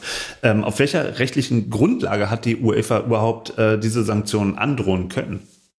Das ist ähm, ähm, Paragraph 49 Absatz 3, 51 Absatz 1 der UEFA-Statuten, wo eben festgelegt ist, ähm, dass die, ähm, dass, dass es keine äh, Breakaways Leagues gegründet werden dürfen, beziehungsweise nur äh, mit Genehmigung der UEFA. Und, äh, und da liegt es äh, das ein, ein, ein, ein Kern der Problematik, dass eben ähm, pauschal von Genehmigung gesprochen wird, ohne das näher zu konkretisieren. Ja. Mhm. Und, und, und ganz, ganz lustig ist dann, dass die UEFA, ähm, nachdem äh, die Terminierung feststand äh, für die mündliche Verhandlung, an dem Tag noch ähm, diese Genehmigungsvoraussetzungen für solche privaten Ligen in Anführungszeichen veröffentlicht hat. Ja? Um, um, um sozusagen äh, da, da dem, äh, dem, den, den Stachel schon mal rauszuziehen. Ich, Ja. ich denke nicht, dass es irgendwas hilft, ja, in dem Fall, aber es war, es ist ein, ein Versuch der UEFA, um das Ganze in, in geordnetere Bahnen zu lenken. Mhm. Also äh, um ähm, kann man noch ergänzen, dass im Prinzip also die UEFA die Gefahr, äh, dass es mal eine Abspaltung geben könnte, schon gesehen hat und deswegen entsprechend in ihren Statuten ähm, den Artikel den Artikel 49 Absatz 3 verankert hat. Ähm, wofür es aber überhaupt gar keine Rechtsgrundlage in den Statuten der UEFA gibt, ähm, ist die, ähm, die Androhung, die Nationalspieler künftig, also die, die Spieler künftig nicht mehr für die Nationalmannschaften zuzulassen. Aber das geht jetzt ein- einen Schritt zu weit nach vorne. Also erstmal für mich die Frage, ähm, deckt sich denn überhaupt äh, dieser Artikel 49 und 51, decken die sich denn beide überhaupt mit europäischem Recht? Weil es gibt ja ähm, einen Vertrag über die Arbeitsweise der Europäischen Union, Artikel 101. Ähm, das könnt ihr mir besser sagen, was der sagt. Ja, also 101 AEUV ähm, ist das Kartellverbot. Ja, das sagt, ähm, Unternehmen oder Unternehmensvereinigungen dürfen keine wettbewerbsbeschränkende Absprachen treffen. Ja, ähm, aber dafür gibt es Ausnahmen. Äh, 102 ist äh, das Missbrauchsverbot, also ein marktbeherrschendes Unternehmen oder eine Unternehmensvereinigung. UEFA ist Monopolist, insofern marktbeherrschen, darf ihre Marktstellung nicht missbrauchen. Ja? Und jetzt kommen die Kartellrechtler und wollen es immer eins zu eins auf den Sport auch anwenden. Ähm, Profisport ist Wirtschafts, äh, äh, ist Teil des Wirtschaftslebens und, und dadurch ähm, ist der AIUV auch, auch anwendbar, ganz klar. Ähm, nur die Frage, an welchem Maßstab, mit welchem Maßstäben kann eine Wettbewerbsbeschränkung gerechtfertigt werden. Und da gibt's eben die Besonderheiten des Sports, die da eine große Rolle spielen. Aber um deine Frage ganz klar zu beantworten, ähm, so wie die Artikel 49 und 51 in den Statuten sind, wenn man nur die betrachtet, ist es ein ganz klare Verstöße gegen, gegen Kartellrecht, ja, erstmal. Also auf Tatbestandsebene. Und, ähm, und da sagte ich ja schon, alleine, weil es überhaupt nicht transparent ist, wie das zu verstehen ist, muss man es schon als äh, tatbestandlichen Wettbewerbsverstoß äh, konstatieren.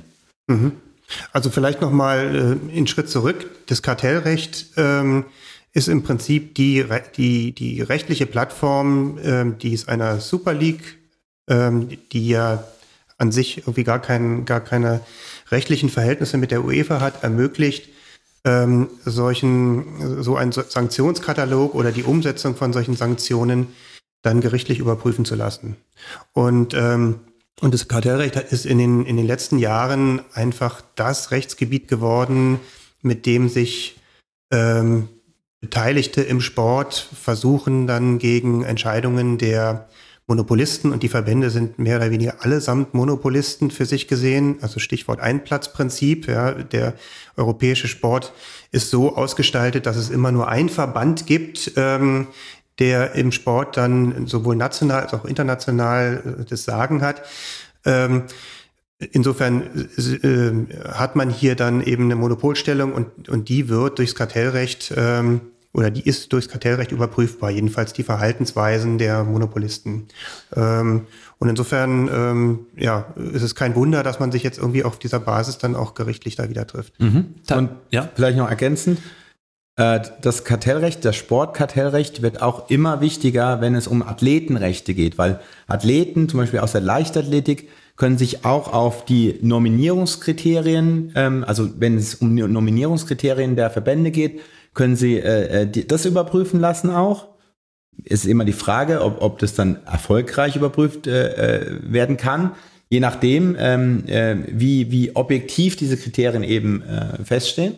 Und auch äh, im Verhältnis Club gegen Verband. Die Clubs können auch sich genau auf, auf diese kartellrechtliche Norm berufen, wenn sie sich ähm, eben äh, Diskriminierung in jeder Art gegenüber sehen. Wenn es um, um, um Beschränkungen geht, die sie für nicht gerechtfertigt halten.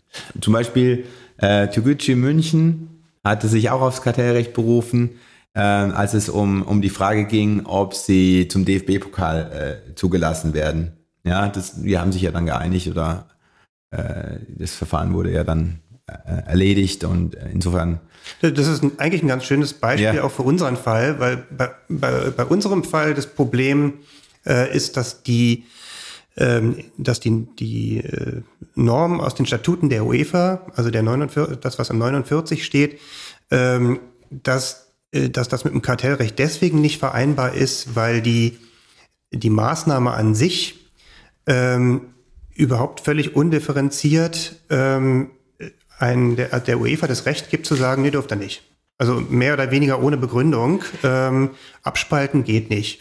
Und ähm, ähm, und, und, dahinter äh, steht dann äh, natürlich ein wirtschaftliches Interesse der UEFA und das allein kann nicht ausreichen oder ist jedenfalls nicht verhältnismäßig, um diese relativ scharfen äh, Folgen dann für Vereine und Beteiligte, also auch wirtschaftlichen Folgen für Vereine und Beteiligte zu rechtfertigen, kartellrechtlich. Das heißt aber auch, dass die UEFA möglicherweise in der Lage wäre, durch entsprechende Ausgestaltung ihres Reglements die Sache kartellrechtlich wiederum zulässig zu machen. Ähm, das wird nicht einfach sein, aber im Fall Türkgücü war das damals so. Ich glaube, da passten irgendwie die, die Norm des Bayerischen Fußballverbandes äh, hinten und vorne nicht so richtig und da haben sie nachgebessert und dann ging es doch. Mhm. Was mich tatsächlich die ganze Zeit jetzt eher, ich muss irgendwie wieder den Einstieg finden, weil tatsächlich mhm. ich als Nicht-Jurist habe hab ganz viele Wolken gerade, viel Nebel. Ähm, und für mich ist ja die Rolle der UEFA sowieso ein bisschen ähm, so, so, so eine Art Janusgesicht. Ja. Auf der einen Seite sind sie die Armen, die von den Super League-Clubs verlassen werden, andererseits sind sie diejenigen, die ähm, quasi als Wettbewerber anderen Clubs äh, sagen oder ihren Clubs sagen, was sie machen dürfen, was nicht und dass sie nicht raus dürfen und sanktionieren. Also es ist sozusagen ein Twitter-Wesen, was einerseits ähm, ähm, äh, ja der, der, der ein Wettbewerber ist, den Wettbewerb ausrichtet ähm, und andererseits dann ähm, Sanktionen aussprechen kann, die dann äh, andere Clubs daran hindern soll, einen eigenen Wettbewerb zu machen. Für mich als nur Fußballgucker ist das tatsächlich nicht verständlich, wie die UEFA da so mächtig sein kann, dass man da auch lange drüber diskutieren kann. Ja, aber das ist der, des Pudels Kern, ja, jetzt, ähm, ähm, weil die UEFA in ihren eigenen Statuten äh, äh, stehen hat, ähm, äh, andere Ligen müssen um, uns um Erlaubnis fragen sozusagen und müssen da die Voraussetzungen erfüllen, ja. Das heißt, die UEFA ist, ist Veranstalter, Vermarkter und Kontrolleur in einer Person. Und da sind wir beim Stichwort eben Gewaltenteilung im, im Sport. Die gibt's da nicht, ja. Ähm, äh, die, die, das ist ja gerade auch ähm, ein, ein wesentlicher Bestandteil im Sport, dass die Sportverbände sich selbst äh, organisieren dürfen, ja. Lex Sportiva, sie dürfen ihr, ihr, ihr Recht selbst setzen, aber natürlich immer nur im Rahmen der allgemeinen Gesetze und zu den allgemeinen Gesetze gehört äh, in Deutschland ähm, das äh, bürgerliche Gesetzbuch, die, das Grundgesetz und auch eben der ähm, AEUV ja, als ähm, der Vertrag in Europa, der die Grundfreiheiten der Marktteilnehmer regelt. Und ähm, an den müssen sich auch die Ver Verbände äh, letztlich halten. Und ähm, das ist ein, ein wichtiges Argument der ähm, Vertreter der Super League, die sagen, Darin, genau darin liegt der entscheidende Interessenskonflikt, der irgendwie gelöst werden muss.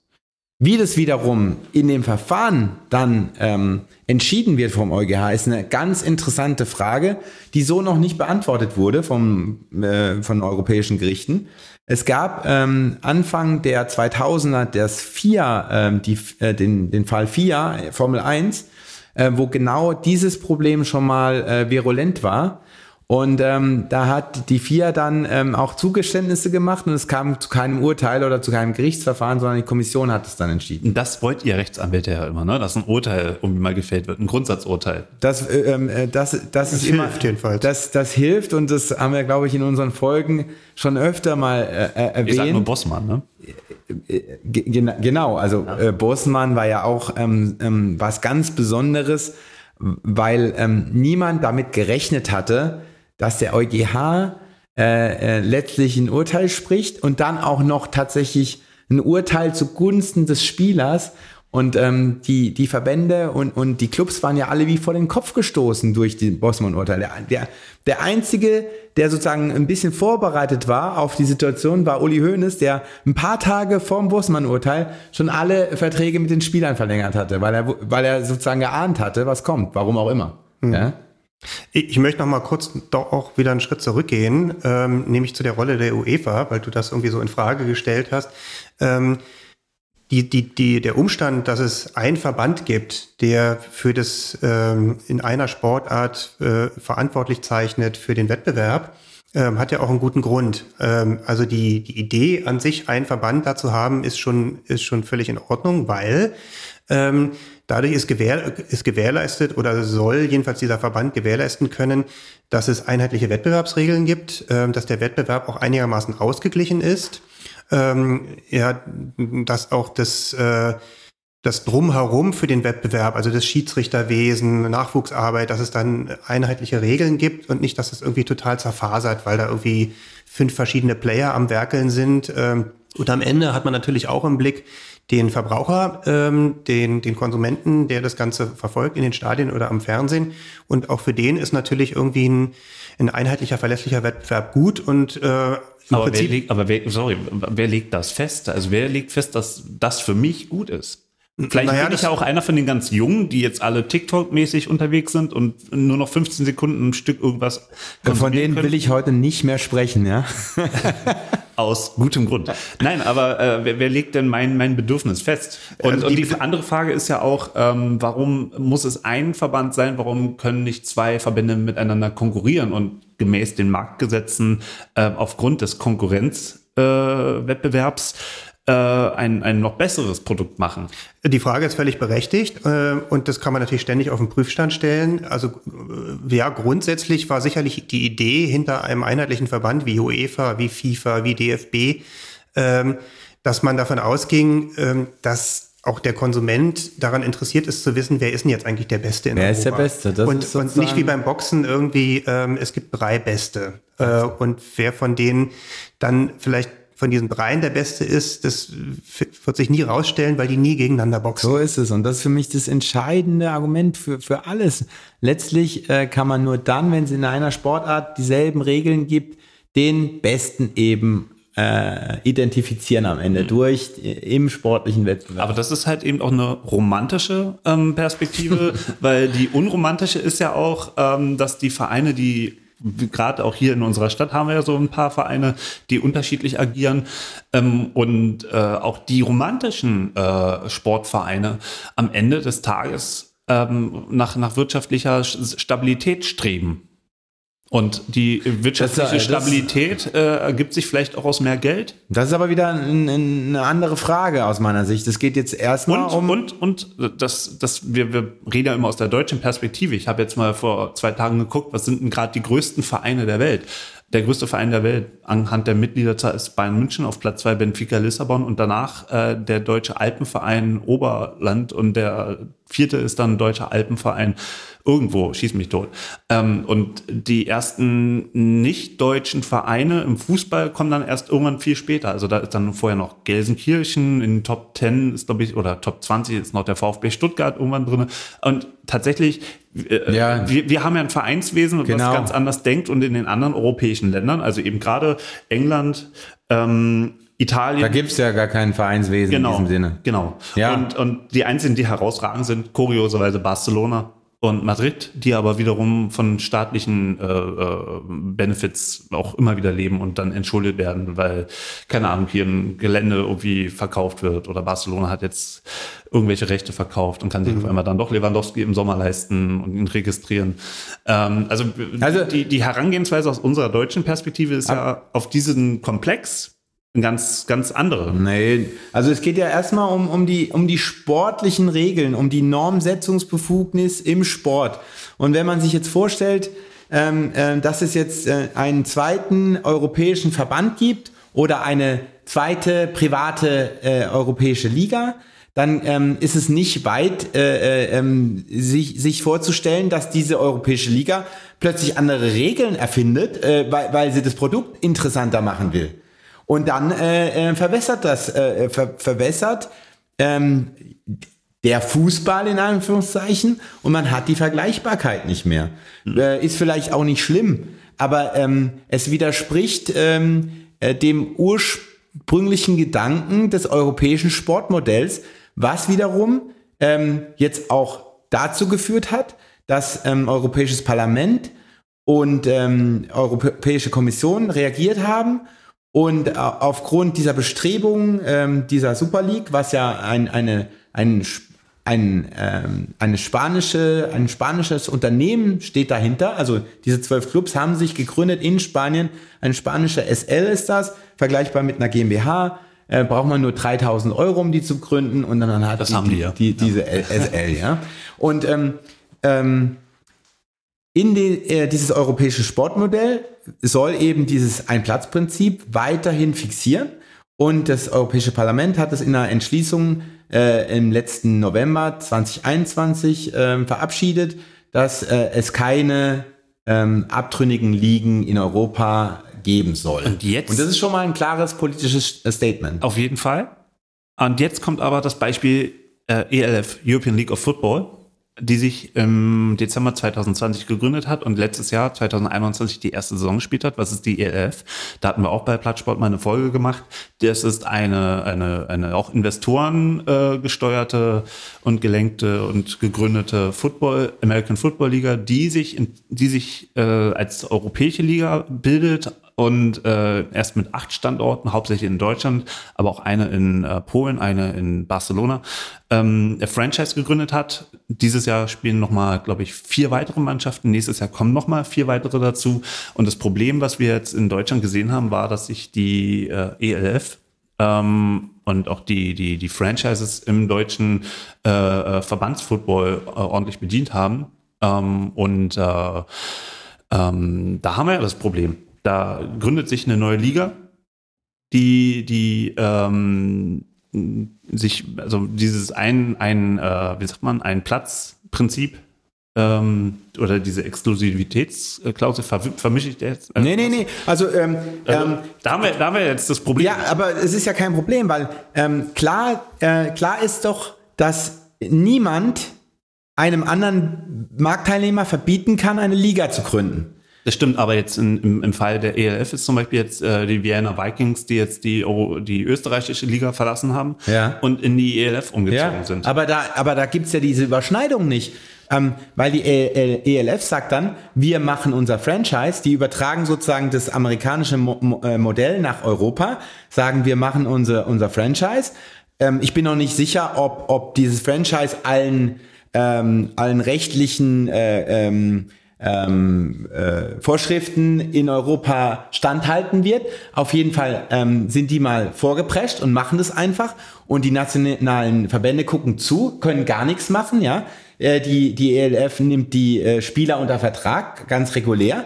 Und ähm, das ist für mich aber nicht vergleichbar, weil es sozusagen ja, eine Art Entertainment-Produkt ist. Und ähm, wir haben ja gesehen letztes Jahr, dass es im Fußball eben nicht einfach möglich ist, eine private Liga ähm, zu gründen, ähm, weil man sich nämlich ähm, bei dem bei dem bei dem Platzhirsch bedienen müsste, was ja die ELF nur an bei den Spielern tut, aber nicht jetzt äh, irgendwelche sonstigen Terminprobleme hat. Die machen hier, die machen halt ihr Ding. Natürlich berücksichtigen die Ter- Terminpläne, aber die würden ja nie fragen, ob sie jetzt was machen dürfen, sondern die machen es einfach. Aber ketzerische Frage, warum soll das nicht auf den Fußball übertragbar Genau. sein? Warum Ja. ist die Super League, warum ist die Super League nicht auch ein Hochglanzprodukt? Ja, äh, äh, das, können, das kann man ja gern diskutieren. Ähm, aber wenn die Super League sich gründet, dann kann man doch nicht sofort sagen, wir wollen aber direkt, äh, wir wollen mit, äh, mit den Vereinen weiterhin Champions League spielen, wir wollen äh, keine Sanktionen ähm, in, in den nationalen Verbänden haben, wir wollen unsere Spieler weiterhin in den Nationalmannschaften sehen, dann muss man halt die, die negative Seite auch irgendwo akzeptieren. Ich habe jetzt nicht gesagt, äh, dass, äh, dass es nicht möglich ist, aber man, man hat sozusagen, man wollte einfach alles. Ja? Ja, also ähm, Ich glaube also nicht, dass wir sie die Champions League gleichzeitig wollten. Ne? Ich glaube, das ist ja eben der Punkt. Ich glaube, wir sind uns alle einig, dass es natürlich ähm, mit so einer Nacht- und Nebelaktion, wie es damals der Fall war, nicht, nicht geht. Und da waren vermutlich auch taktische Überlegungen dabei, irgendwie da vielleicht was zu erzwingen oder so. Oder überhaupt erstmal ähm, europäisch da ein Ausrufezeichen zu setzen. Im Übrigen die spanischen Vereine, die damals ähm, extrem finanziell gebeutelt waren und, äh, und nicht von ungefähr die Treiber auch sind, äh, also Re- Real Madrid oder Barcelona müssen natürlich fürchten, im internationalen Wettbewerb abgehängt zu werden von der Premier League.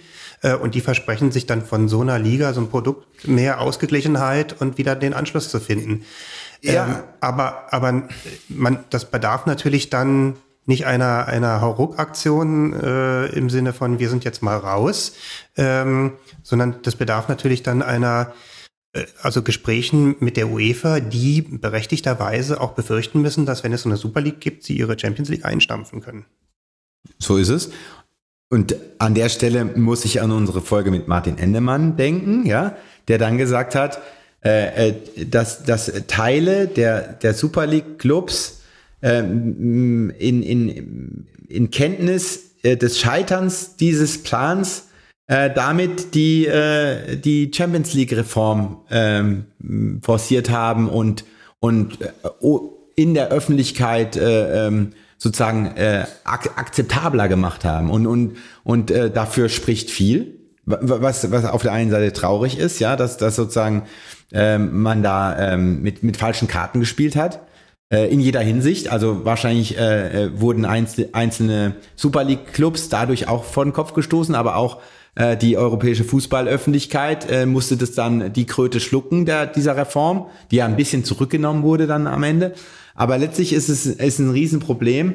Und ähm, ja, also äh, äh, ich bin sehr gespannt. Ich bin sehr gespannt. Äh, die, die Verhandlungen äh, vom EuGH war ja am 11. Juli und äh, 15 ähm, EU-Mitgliedstaaten haben ja äh, Plädoyers gehalten und ähm, ähm, ganz, ganz, ganz überwiegend zugunsten der UEFA. Ja, es waren immer die, die Argumente haben sich immer wiederholt. Es waren nicht, nicht sehr, sehr, sehr neue Argumente. Aber es hat auch gezeigt, ähm, dass die Politik hinter, den, äh, hinter der UEFA steht und hinter den nationalen äh, äh Platzhirschen. Und, ähm, aber aus Gewohnheit, also nein. weil sie halt nichts anderes als die UEFA kennen. Und ja, äh, tatsächlich ist auch die Frage, da, da kann man 100 Plädoyers halten, wenn am Ende das äh, EuGH äh, aufgrund der äh, Gesetzgebung äh, sagt, das ist überhaupt kein Problem, dass sich da eine Super League gründet, dann äh, ja, aber, aber, aber, aber, aber wie gesagt, ähm, im Moment ist es, sind wir jetzt in einer Phase, es gibt, gab diese Anhörung und jetzt wird, äh, warten wir mal, wann der weiße Rauch aufsteigt, was dann am Ende bei rauskommt. Aber was, was heißt aus Gewohnheit, Martin? Man muss sich, die Politik und die Gesellschaft muss sich fragen, was man will. Ja? Und wenn, wenn, man, wenn man dann sagt, man will im Sport auch einen ein, Markt, einen Wettbewerb, dann kann man, dann kann man ja für die, äh, für die Super League sein. Aber wenn man möchte, dass der Fußball, so wie, so wie wir ihn kennen, ein Volkssport bleibt und ähm, von dem kleinen Jungen auf dem Bolzplatz zu Ronaldo noch eine Verbindung besteht und die Gesellschaft sich mit diesen, auch mit diesen Superstars noch identifizieren können und, und der Fußball gesellschaftlicher Mittelpunkt bleiben soll, dann sollte man sich genau überlegen, ob man den Sport äh, ähm, genauso behandeln will wie, wie die normale Wirtschaft. Verstehe ich nicht ganz das Argument, ähm, weil was, wieso sollte durch eine Super League die Verbindung zu Ronaldo verloren gehen? Ähm, kann ich ja ganz klar sagen. Äh, ich jetzt auch nicht für, für so wahnsinnig wichtig halte, aber ich weiß ja, was du meinst. Was hältst du nicht für wichtig? Die, die Verbindung von zu, die, zu, die Ronaldo, zu Ronaldo zu da ist, außer dass nee, es, war, es, kauft, aber es, es war ein Symbolbild. Ja, ähm, ähm, weil äh, die Offenheit der Ligen, ja, äh, von der Kreisliga C bis hin zur Champions League gewährleistet ist. Und, und sozusagen dieser, äh, das ist der europäische amerikanische Traum, dadurch weiterhin funktioniert. Ja, und wenn man die, die Super League so macht, wie sie letztes Jahr geplant war, kappt man diese Verbindung. Dann ist es ein, eine, eine Insel, äh, wo es auch nur noch ähm, sozusagen möglicherweise um den besten Fußball geht und um Entertainment, aber nicht mehr um, um diese ähm, also du, diesen Wettbewerbsgedanken. Ja, ja, genau. Du, du denkst jetzt sozusagen, dass äh, Sparta Lichtenberg äh, sozusagen keine Chance mehr hat, in die, in die Top-Klasse aufzusteigen, je nach, also nach dem Ligensystem, dass man von Liga zu Liga hochgeht, sich dann irgendwann, so wie jetzt Union gerade für europäische Wettbewerbe naja, qualifiziert. Also mir, mir reicht es eigentlich, äh, wenn aber, ich, wenn aber ich der, aber für, aus der Perspektive eines, eines Spielers äh, sieht man ja auch am amerikanischen System, ohne dass es da eine Durchlässigkeit von den äh, Junioren-Ligen gibt, bis hoch zur NHL. Da, da gibt es ja viele Grenzen, die man eben durch sportliche Leistung überspringt äh, und im, am Ende doch in dieser Liga spielt. Also sozusagen, dass der kleine äh, Junge, der jetzt auf dem Ballplatz im, im Staub gerade gegen den Ball tritt, äh, es hoch schaffen kann, funktioniert auch im, in diesem System. Naja, dann. Ich, ich würde dir auch, ich, ich, also im Grunde bin ich ja bei dir, Holger. Natürlich ist es schön. Ich glaube nur, dass die Realität einfach eine andere ist, weil dieses System, äh, das du propagierst, nämlich der Kleine kann es bis ganz an, ans, an die, ans oberste Ende der Fahnenstange schaffen, das ist doch, faktisch ist es doch schon unterbrochen, weil in, jedenfalls in der Bundesliga kann doch außer Bayern München niemand mehr Meister werden. Ja, wenn ich ihr, das nicht ihr, mal schaffen kann. Also ihr, ihr sollt es nicht eins zu eins so sehen, wie ich es jetzt gesagt habe. Also mir reicht schon äh, das Beispiel Rot-Weiß Essen oder Waldhof Mannheim, Regionalliga, dritte Liga, zweite Liga, erste Liga, das reicht mir schon. Und der kleine Junge, der, der, der träumt natürlich von Messi, Ronaldo, aber ähm, letztlich ist er ja trotzdem regional verwurzelt mit einem, mit Erlebnissen, die er hat, äh, um seinen äh, regionalen Fußballclub, wenn er sich jetzt für Fußball interessiert. Und ähm, alleine das würde, würde wegbrechen, wenn es die Super League gäbe. Natürlich ist die Entwicklung jetzt schon ähm, äh, so, dass, dass, ähm, dass, äh, dass Kids eher äh, äh, Superstars folgen als Clubs. Aber ähm, es wäre noch viel dramatischer, wenn, wenn, wenn dieses, äh, diese Verbindung zwischen äh, diesem einen Platzsystem gekappt würde und wir private äh, Ligen hätten mit ähm, ja ohne Verbindung zur Regio Region. Das ist das ist meine These und ich würde gern kurz mal in die Zukunft reisen, 25 Jahre weiter und wieder zurückkommen und äh, euch erzählen, wie es in 25 Jahren aussieht. Aber also es ist Darüber nicht wir, mein Über diese Zukunft reden wir doch jetzt. ja, es Und, ist nicht ähm, meine Wunschvorstellung. Ich glaube, keine, keiner von uns möchte sozusagen äh, noch kapitalistisch, äh, kapitalistischeren Fußball haben, als wir den jetzt schon ohnehin haben. Aber tatsächlich Realität, äh, wenn, wenn man das so annimmt, dann kommt man da nicht, nicht umrum, dass sozusagen die Spirale sich natürlich immer weiter dreht und es nur durch, durch eine aktuell, in dem aktuellen System auf freiwilliger Basis ist, dass die Großen was abgeben an die Kleinen, an die Verbände, dass sich das dann, dass sozusagen die Durchlässigkeit auch von dem Geld, was aus der Champions League jetzt zum Beispiel in den deutschen Verband kommt, über die Bayern, dass das dann auch äh, solidarisch geteilt wird. Übrigens war das ein, ein, der größte Schwachpunkt ähm, in der Argumentation der UEFA, dass die UEFA immer ähm, ähm, sagt, dass sie ja sozusagen die Gelder verteilt an den äh, Breitensport und Amateursport. Und dann äh, gab es ähm, an den Verhandlungstagen Nachfragen, wie hoch denn die Summen sei und wie sich das zusammensetzt. Und die UEFA konnte diese Frage nicht beantworten, was ziemlich schwach war. Ich hoffe, dass das noch äh, nachgeholt werden kann, ähm, weil das ist ein wichtiger Punkt. Und, und, und du hattest ja das auch vorhin erwähnt, Martin, ähm, mit dem Geld orientiert. Und, und das, das muss dann natürlich auch Teil der Kontrollmöglichkeit sein, dass es eine Art von Checks and Balances gibt im europäischen Profifußball. Irgendjemand muss die, die Verbände, wir haben ja das Problem auch in Deutschland mit DFB äh, und die Skandale, dass irgendjemand, ein, eine unabhängige Instanz, äh, den, den, äh, die Verbände kontrollieren muss.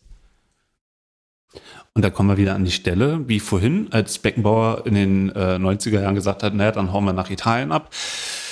Äh, soweit man daran geht, ähm, wird eher so eine Super League real, äh, real ähm, als, als wenn man auf eine andere Art und Weise daran geht. Das ist halt ein Wettlauf, ne? Also ähm, wenn, wenn, wenn der Fußball so werden soll, wie du ihn dir vorstellst und wie er mal war, dann. Nein, ich, nein, Warte mal, wie er mal war, lass mich- das ist polemisch. Das ist Polemik. Ähm, nein. Ähm, dann, ähm, dann muss man eine Lösung, eine Lösung parat haben, wie denn die, ähm, die exponierten Stellungen, ähm, die Bayern München in der Bundesliga hat, die Real und Barcelona in Spanien haben und die andere Vereine äh, in Frankreich, Italien und, und auch in, in der Premier League haben, wie du die aufbrechen kannst, damit, damit diese nationalen Wettbewerbe ähm, wieder ja, wieder zu, zu dem werden, was sie mal waren, nämlich, äh, nämlich ein Wettbewerb um Platz eins. Genau. Letztlich. Mit, mit annähernd gleichen Ausgangsvoraussetzungen. Und das ist diese Competitive Balance, die auch am, am, am dem Prüfstand, äh, Stand, äh, dem Prüfmaßstab des ähm, Kartellrechts standhalten müsste, ja. Was ein, was ein, was ein weiteres Problem ist. Lasst uns mal genau auf diese Ebene äh, kommen. Also ähm, ähm, nochmal mehr über das Juristische sprechen, nicht über, wie wir uns den Fußball in 25 Jahren ausmalen, sondern tatsächlich über heute. Also die, die Frage, die ich mir jetzt auch stelle, auf welcher Grundlage konnte die UEFA denn ähm, überhaupt äh, auch die drei Clubs, die übrig geblieben sind, ähm, erstmal sanktionieren? Gar nicht, die haben Gibt das ja, genau, die haben es ja Das, aufgegeben. das, das, wurde, das war eine Abmachung zwischen den Clubs. Und die sah wie aus? Ja, dass die, ähm, also die, Moment, die, die drei Clubs, die, mit denen gab es ja keine Abmachung, ne? Also, Genau. Ähm, aber aber mit den ich ja. restlichen gab es ja ähm, Abmachungen, dass die, die hat man im Prinzip wieder in die Familie zurückgeholt ähm, und die mussten dafür ordentlich Geld auf den Tisch legen. Der Aufsatz äh, von Rechtsanwalt Haug, äh, der diesen Aufsatz geschrieben hat, den ihr mir geschickt habt, äh, könnt ihr noch mal kurz sagen, äh, worum es da genau geht? Ob die UEFA Sanktionsmöglichkeiten hat äh, gegenüber den Super Leagues äh, äh, Clubs und ich sehe da aber äh, trotzdem Grenzen, ja. Und es ist ja auch, es ist ja auch so, dass die, dass die UEFA ähm, die Sanktionen äh, nicht durchsetzen musste, weil sie die, die hat sie nur angedroht und äh, es, äh, die Super League ist gescheitert und jetzt sind wir zwar vom EuGH, wo das Ganze nochmal überprüft wird. Und, ähm, und, und, und da ist natürlich äh, schwer für, für, für das Gericht auch ähm, äh, zu identifizieren, ähm, wie, wie denn diese, diese Drohung tatsächlich ähm, sich ausgewirkt hat. Ja? Ich, ich finde es übrigens witzig, dass du sagst, ja, das Projekt ist gescheitert. Äh, auch Wikipedia schreibt, äh, die Super League, The Super League war eine, hm, hm. Äh, da in der Vergangenheit zu sprechen, finde ich interessant, weil es ja diese, diese GmbH, diese SL ja immer noch gibt Ja. und es ja immer noch äh, auf europäischer Ebene jetzt äh, vor Gerichten Da geht's halt um Knete. Wird. Da geht's halt um Knete und äh, die, die Gesellschaft muss es ja noch geben, damit äh, dieses Verfahren zu Ende gebracht werden kann. Aber die Super League, Die Grundrechtsfrage wird ja, äh, ist jetzt aber Grundfreiheit, ja, oder Äh, da- Grundfreiheit und Wettbewerbsrecht, ja. Da, darum geht's ja jetzt. Und Also- aufgrund dessen, je nachdem, was dann nächstes Jahr entschieden wird, ähm, lässt sich ja vielleicht dann doch in Zukunft eine Liga äh, nach dem Prinzip, wir äh, spalten uns aus europäischen Wettbewerben ab, gründen. Ähm, die Frage, die ich, äh, also ich habe das vorhin genau diesen Artikel 102 mal laut vorgelesen und auch den äh, Passus ähm, ähm, von, aus, diesem, aus diesem Aufsatz. Meine Frau, auch Juristin, hat das gehört und ich, ich ich habe dann, sie hat dann gesagt, das kann man auch anders auslegen unter Umständen. Sie hat nicht gesagt wie, aber das ist alles Auslegungssache. Also kann man diesen Artikel äh, von, von dem Rechtsanwalt Haug, ähm, äh, aber dennoch im Sinne der Sanktionen, die die UEFA den drei Super Leagues äh, als Verstra äh, Vertragsstrafe aus, aufruft, anders auslegen? Ja, mit Also, Außen. äh, Nochmal ganz kurz die, zu diesem Verfahren. Ja? Also die, die, ähm, ähm, es ist jetzt nicht so, dass die Super League ähm, vor den Europäischen Gerichtshof gezogen ist und da jetzt geklagt hat, ähm, sondern der Verfahrensgang ähm, war, dass die Super League als jemand, der ähm, äh, keine rechtliche Verbindung zu der UEFA hat, äh, gestützt auf das Kartellrecht vor ein nationales Gericht gegangen ist. Es war in dem Fall ein, Madrid, ein, ein Handelsgericht in Madrid ähm, und, und hat feststellen lassen ähm, oder will feststellen lassen, dass diese Sanktionen gegen das Kartellrecht verstoßen. Ähm, und nun gibt es die, die Möglichkeit, ähm, dass das Gericht, wenn es denn feststellt, dass hier europäisches Kartellrecht einschlägig ist und Kartell, äh, europäisches Kartellrecht ist einschlägig, weil es ein keiner Was kein, heißt einschlägig? Also für mich naja, als also das, das, das, Anwendbar. das, das Kartellrecht ist anwendbar. Okay. Ja, ähm, und es ist ein, es ist nicht nationales Kartellrecht anwendbar, weil wir hier einen grenzüberschreitenden Sachverhalt. äh, Sachverhalt haben. Ähm, ähm, und deswegen ist die, das äh, europäische Recht anwendbar. So, und dieses nationale Gericht hat jetzt die Möglichkeit, wenn es denn unsicher darüber ist, ähm, wie dieser Fall zu subsumieren ist unter die einschlägigen Normen 101 und 102, ein sogenanntes Vorabersuch, ähm, Vorabersuchen an den Europäischen Gerichtshof zu richten. Also die, die unterbrechen mehr oder weniger ihr eigenes Verfahren, rufen den EuGH an und sagen, du, wir haben hier eine Frage, die können wir so nicht klären. Du musst uns mal sagen, wie wir das europäische Recht verstehen sollen. Dann kommt der EuGH ins Spiel, dann wird dort verhandelt, dann wird der EuGH was zu diesen einzelnen sogenannten Vorlagefragen sagen. Die sind ganz, ganz differenziert ausformuliert.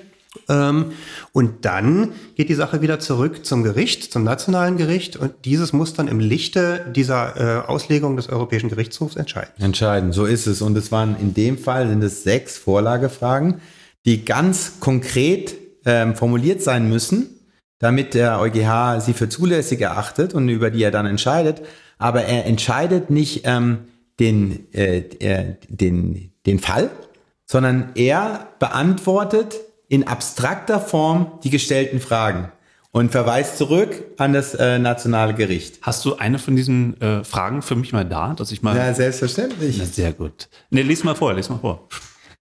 Wirklich? Willst du das wirklich? Ja, ich würde es mal hören. Okay, also, weil, also- weil du, das klingt ja so, als wenn es eine ganz klare Frage ist und da gibt es dann eine ganz klare Antwort, aber, Ja. aber nur für Juristen Ja, wahrscheinlich. äh, es ist eine klar, also brillant formuliert, aber wirklich komplex, ja. Also ich lese mal, ich lese mal den, äh, die erste Ich Vorlage, zu verstehen. Frage vor, ja.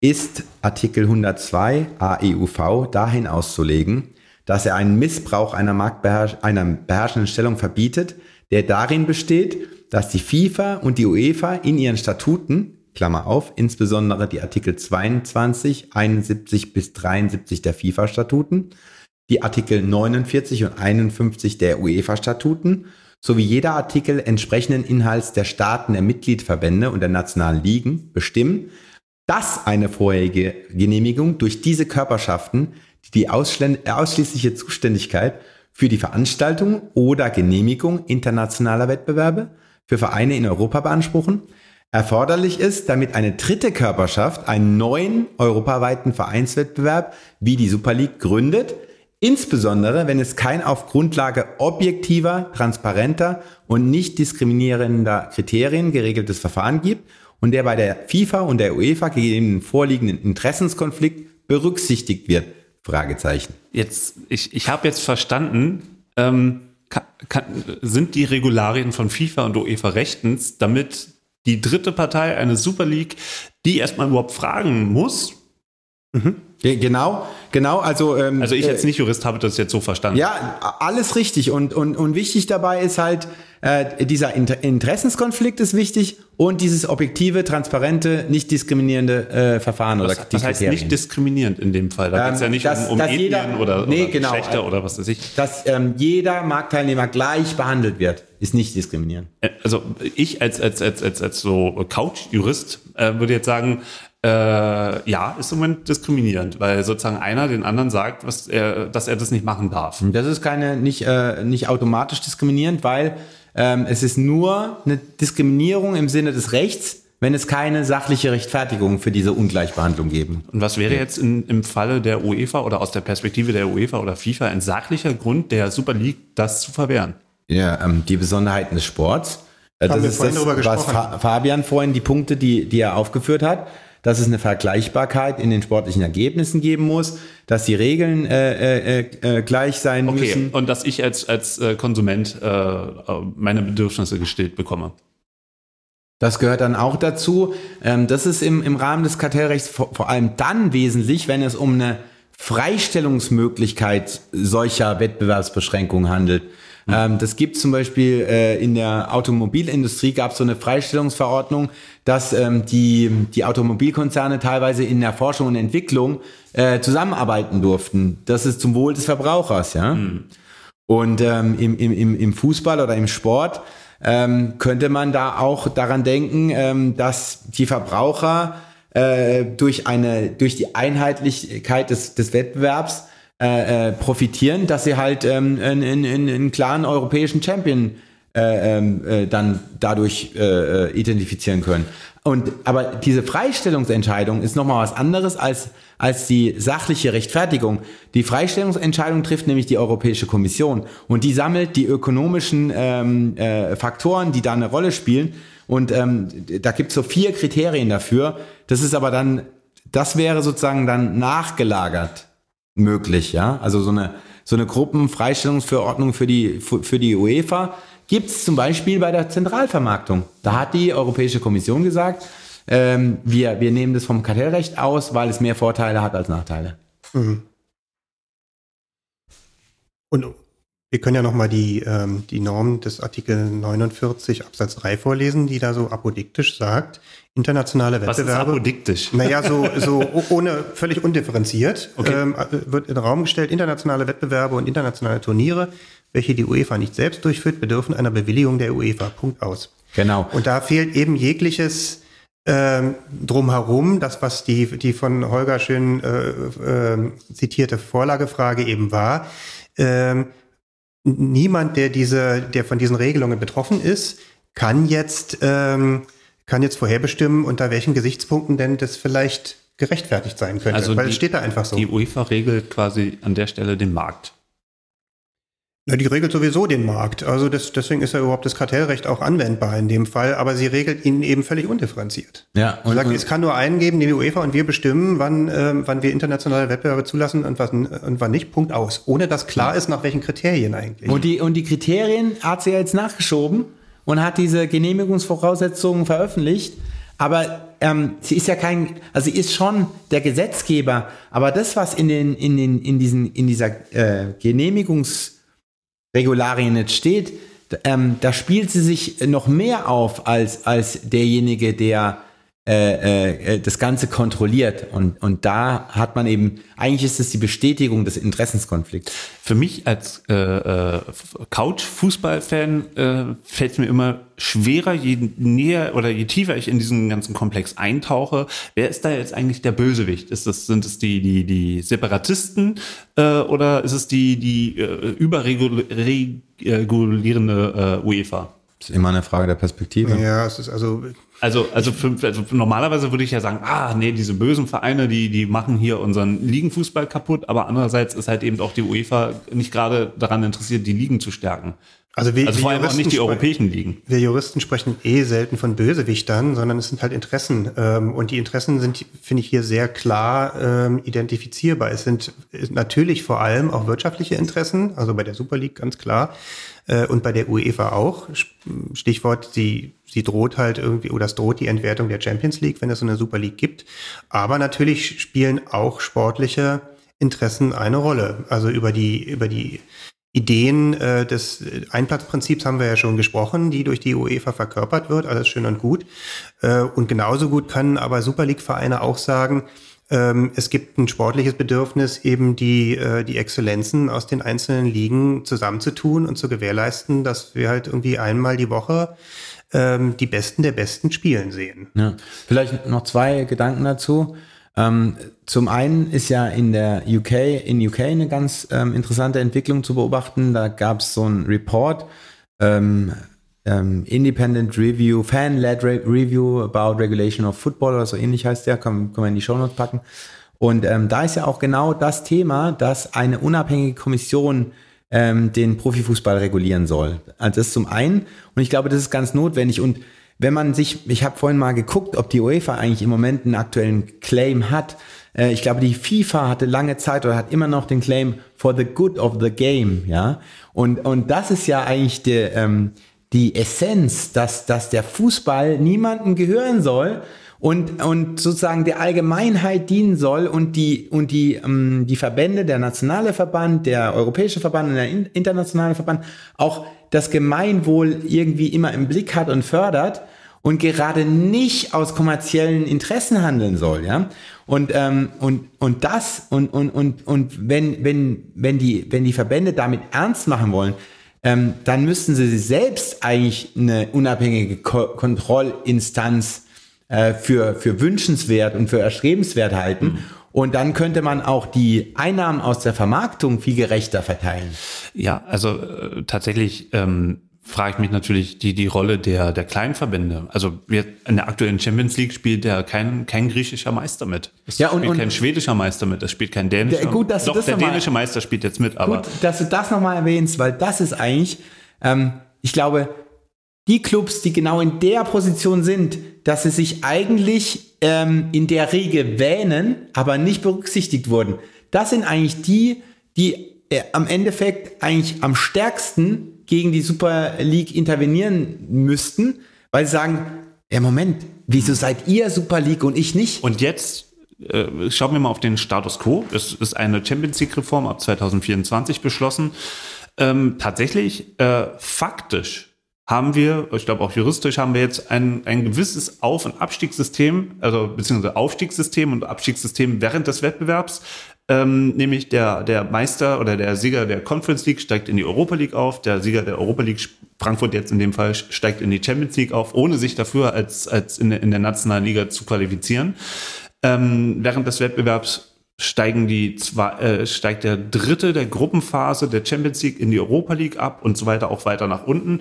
Die Europa League dann runter in die Conference League. Also wir haben ja schon eine, eine Art Super League und äh, die neue Super League schafft ja vor allem nur zwei Sachen. Vier weitere Teilnehmer und 100 mehr Spiele. Du, wenn du jetzt von neuer Super League sprichst, meinst du die, die, Die Champions League, die Champions League. Ja, ja, ja genau. Aber, Ja. aber tatsächlich, äh, dass das Gehirn das sozusagen so zusammenlegt, ist ja auch kein Zufall. Ja, leider. Also insofern, äh, äh, das ist ja auch eine Frage. Ne? Also inwiefern, wie viel Kalkül lag in, in, in der Verkündung im April 21 von den Vereinen, Druck auf die UEFA auszuüben? Und wie reell ist überhaupt äh, die, die, die, die, die, die Super League in der, in der Zukunft? Also ich, ähm, es ist vielleicht eine, eine ungerechte Behauptung, aber Also ich kann mich des Eindrucks nicht erwehren, dass gerade Bayern und Dortmund ähm, genau dieses Kalkül hatten. Welches? Dass sie die Super League, äh, dass das für, für Bayern und Dortmund es am besten ist, wenn die Super League aufs Tablett kommt, schnell scheitert und die, Europa, äh, und die Champions League Reform dann verabschiedet wird. Mhm. Ich glaube, die UEFA hat, hat halt das Dauerproblem, dass sie versucht, den Spagat zu finden zwischen einem Produkt, was einer Super League ähnelt, ähm, und einem Produkt, was irgendwie noch alle mitnimmt. Und ich, ich sehe ich sehe das nicht, wenn man nicht, äh, wenn man nicht radikal den, ähm, ja, die, die Geldhähne irgendwie umleitet und den Clubs, ähm, den Clubs, die da momentan im Konzert der Großen einfach schlicht wirtschaftlich nicht mitspielen können. Die Möglichkeit gibt es aber zu tun. Das heißt, du musst aber, du musst aber welchen was wegnehmen. Und da, ähm, und, Genau. die, und diejenigen, die, die machen aber dann nicht mit. Ja, genau, aber ähm, ähm, die europäische Politik, beziehungsweise die UEFA auf europäischer Ebene, hätte die Macht, das so zu regeln. Das ist ja, das ist ja ähm, das Traurige daran, dass, äh, dass, dass, dass wir sehenden Auges in diesen Zustand kamen, in dem äh, diese Einnahmeverhältnisse so äh, ähm, grotesk unterschiedlich sind und wir uns darüber wundern, dass wir uns äh, äh, jetzt zehn, zehnmal in Folge denselben deutschen Meister haben und, ähm, und nichts passiert. Jetzt noch mal ganz kurz zu diesem äh, Prozess, der jetzt da gerade auch in, vor dem Europäischen Gerichtshof verhandelt wird. Warum dauert das jetzt eigentlich so lange? Warum, warum, was, was passiert da? Äh, Welche Mühlen malen da, dass wir erst im April nächsten Jahres ein, ein, ein, ein Ergebnis zu erwarten haben? Naja, also äh, das ist schon sehr schnell, wie ich finde, ja. Wenn man sich äh, vor Augen führt, dass ähm, das äh, spanische Handelsgericht äh, wann die Vorlagefragen an den EuGH adressiert hatte, das war, glaube ich, im Herbst vergangenen, vergangenen Jahres. Ich glaube, mit Mitte 21 oder so war das, glaube ich, ne? oder? Nee, da, Mitte ein, obwohl, es ging relativ schnell. Stimmt, es ging relativ schnell. Es war so Juni, Juli, August 21. Und jetzt hatten wir ein Jahr später die, die Verhandlung. Man muss sich immer äh, äh, vergegenwärtigen, dass da ähm, alle, ähm, wie viele Mitgliedstaaten gibt es? 27 noch? Ich Ohne UK? nicht. 27 Mitgliedstaaten ähm, die Möglichkeit haben, sich da einzubringen. Ja? Es muss alles übersetzt werden. Äh, es müssen die, die, äh, die, die Schriftsätze hin und her äh, äh, zugestellt werden. Äh, es muss ter ein Termin gefunden werden. Und jetzt, nach der mündlichen Verhandlung, ist es so, äh, dass der Generalanwalt, äh, der bestimmt wurde, ähm, ich, ich wusste es vor, vor, vor vier Wochen noch mehr, wer es war, ich weiß es gar nicht mehr. Ich glaube, es ist ein Tscheche. Aber ich bin, ich bin mir gar nicht sicher. Also der Generalanwalt am EuGH ist dafür zuständig, ähm, dem EuGH einen, Vor einen Vorschlag zur Entscheidung vorzulegen. Das nennt man Schlussanträge. Und in der Regel hält sich ähm, der Europäische Gerichtshof dann an dieses Votum des Generalanwalts. Und äh, lustigerweise, die Schlussanträge sind für den 15. Dezember 2022 angekündigt. Der 15. Dezember ist der Tag des Bossmann-Urteils 1995 gewesen. Also, Nein. ja. Gibt's doch gar nicht. Trinkt ihr eigentlich am 15. Dezember dann immer irgendwie einen schönen Champagner zusammen? Also unser oder? Geburtstag auf jeden Fall. Ja. Ja. Ähm, okay, dann, dann lasst uns jetzt mal ähm, verabreden ähm, auf April, wenn dann nächstes Jahr mal äh, was herauskommt. Naja, Ja? also wenn Oder- am 15. Dezember die Schlussanträge veröffentlicht werden, dann könnte man sich eigentlich schon früher verabreden, weil das ist, äh, Na, machen wir. Machen wir. Also Das auf jeden Fall, genauso wie Ronaldo ein Symbol ist, ist sozusagen der April jetzt das Symbol. Vielleicht treffen wir uns schon früher. Ähm, äh, weil im April kann das Urteil schon da sein. gucken wir mal. Ja, aber wir verabreden uns dann, würde ich sagen. Hoffentlich. Ähm, jetzt, Klar, jetzt gerne. Sehr gern, Ja, ja. dann Aber mal- ja, Aber also nochmal, ich dann, würde dann, sagen, sind, dann sind 24 Monate ungefähr vergangen. Ja, das ist schnell. Bis zu einer Entscheidung, das ist jetzt nicht so lang. Okay, für mich als, als Protagonisten, der nichts damit zu tun hat, klingt das lange. Aber okay, wenn ihr das sagt, ich vertraue euch jetzt mal. Ähm, jetzt mal auf die Zielgerade äh, eingebogen. Ähm, jetzt stellen wir uns mal vor, ja, ähm, jetzt wird's sehr theoretisch. Jetzt stellen wir uns mal vor, ähm, irgendwie die Vereine ähm, gründen doch ähm, eine, eine, eine Super League und spalten sich ab. Ähm, was wären dann so mögliche Konsequenzen aus, aus so einer Gründung? Also verlassen dann die nationalen Clubs, äh, die Clubs die nationalen Ligen? Ähm, also gehen wir mal von so einem Modell aus, dass permanent immer dieselben Mannschaften dann gegeneinander spielen. Da spiele ich nicht mit bei dem Modell. Also, also du, ja, ich möchte. Machst du das vor Gericht auch so? Ja, also. Nee, nee, eben nicht, eben nicht. Ich warte, ich warte, bis das Gericht entscheidet Ja. und dann spiele ich wieder mit. Genau, Aber, aber- im Moment, äh, also Aber spiel mal trotzdem mal durch. Musst ja auch ein bisschen taktisch denken. Ne? Was passiert denn dann in der Zukunft? Also angenommen. du meinst nach dem Urteil. ja, ne, Also dann, dann machen wir es doch andersrum. Dann, dann äh, gibt jeder erstmal eine Einschätzung äh, ab, äh, wie der EuGH möglicherweise entscheiden kann. Und dann äh, auf, der, aufgrund, de, auf Grundlage der Einschätzung entwickeln wir dann unser Modell. Okay, also also du sagst jetzt, äh, wie das ausgehen wird. Und du sagst es auch. Habe ich das richtig verstanden? Gern? Okay, Fabian, wie geht es aus? 1-1? Sicherlich nicht.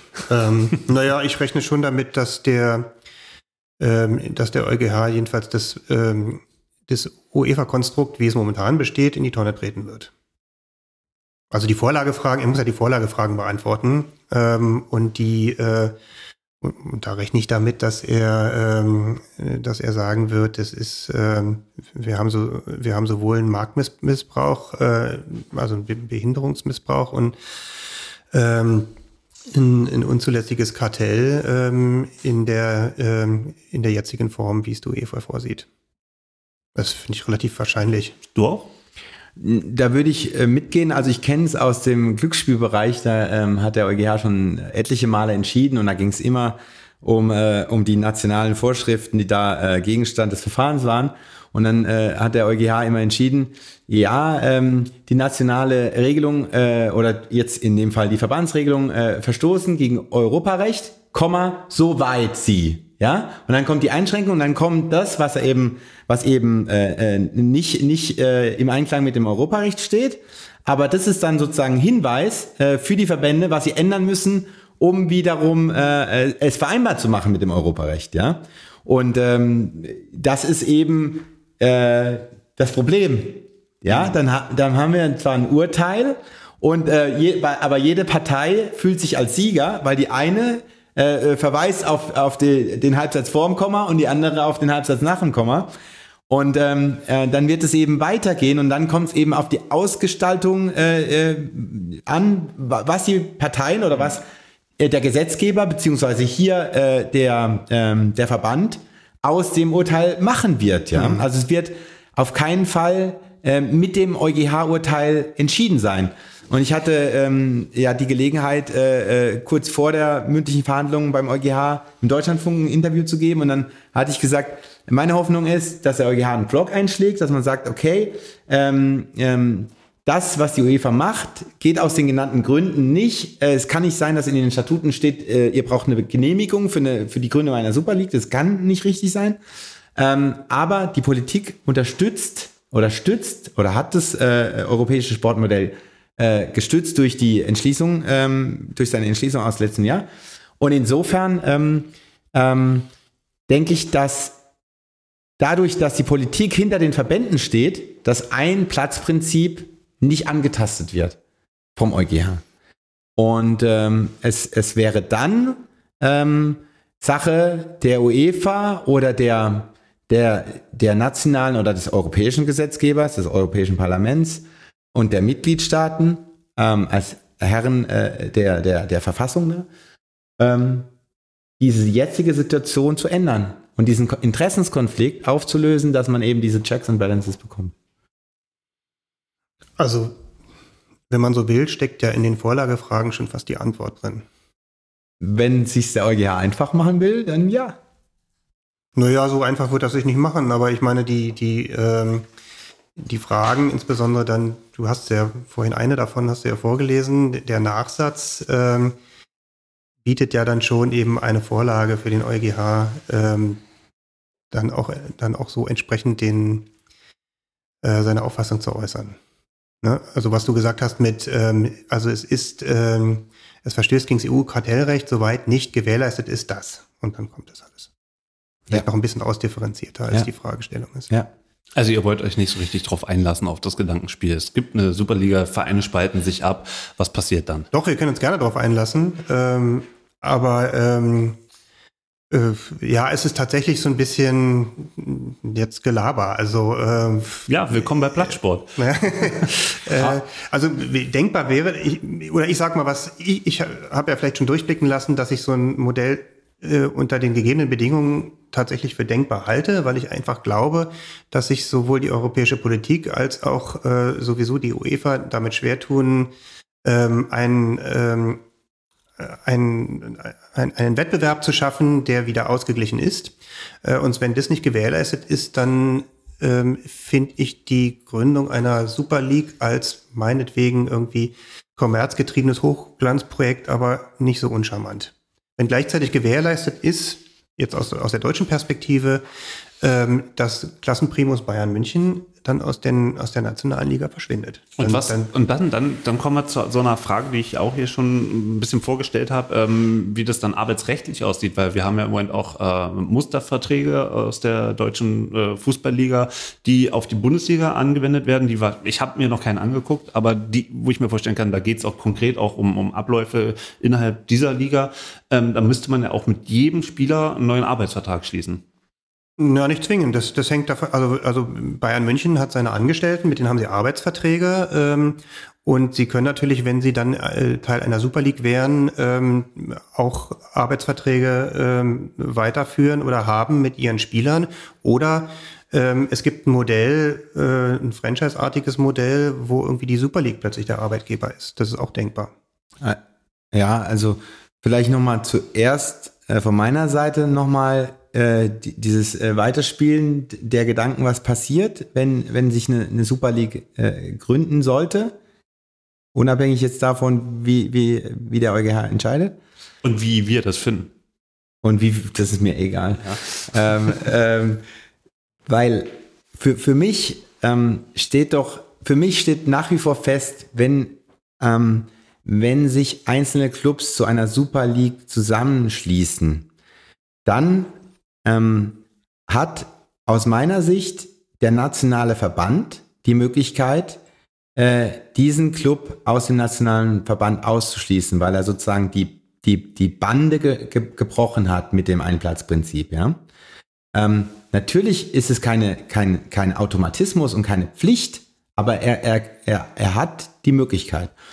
Und wenn, ähm, also je, nach, je nachdem, ja, und ähm, wenn dieser Club dann nicht mehr Teil der nationalen Liga ist, dann gibt es für, aus meiner Sicht auch keinen Grund mehr, warum die Spieler dieser abtrünnigen Clubs in der Nationalmannschaft spielen sollten.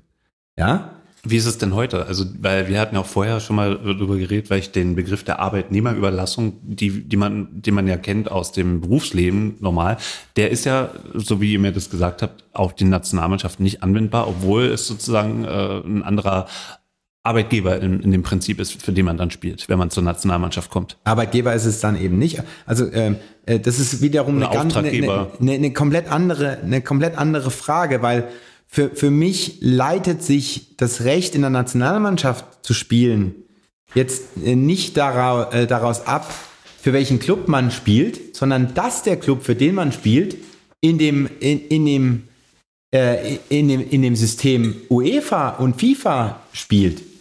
Ja? Äh, natürlich, die, die Super League Clubs können meines, meinetwegen dann ähm, eine, eine eigene Europameisterschaft, eine eigene Weltmeisterschaft daraus machen, aber doch nicht mehr, äh, äh, nicht mehr die FIFA-Weltmeisterschaft, die es, die es gibt, ja. Und äh, zu deiner Frage Arbeitnehmerüberlassung, ähm, hoch umstrittenes Thema, weil man ähm, der Meinung sein könnte, wenn die Spieler mit der Nationalmannschaft unterwegs sind, ist dann könnte der DFB sozusagen Arbeitgeber sein, aber da mh, hm, fehlt es nach Ansicht einiger Finanzgerichte die die Frage bisher behandeln mussten wegen steuerlichen Fragen. Äh, soweit ersichtlich, ordentliche Gerichte haben dieses Thema noch nicht entschieden.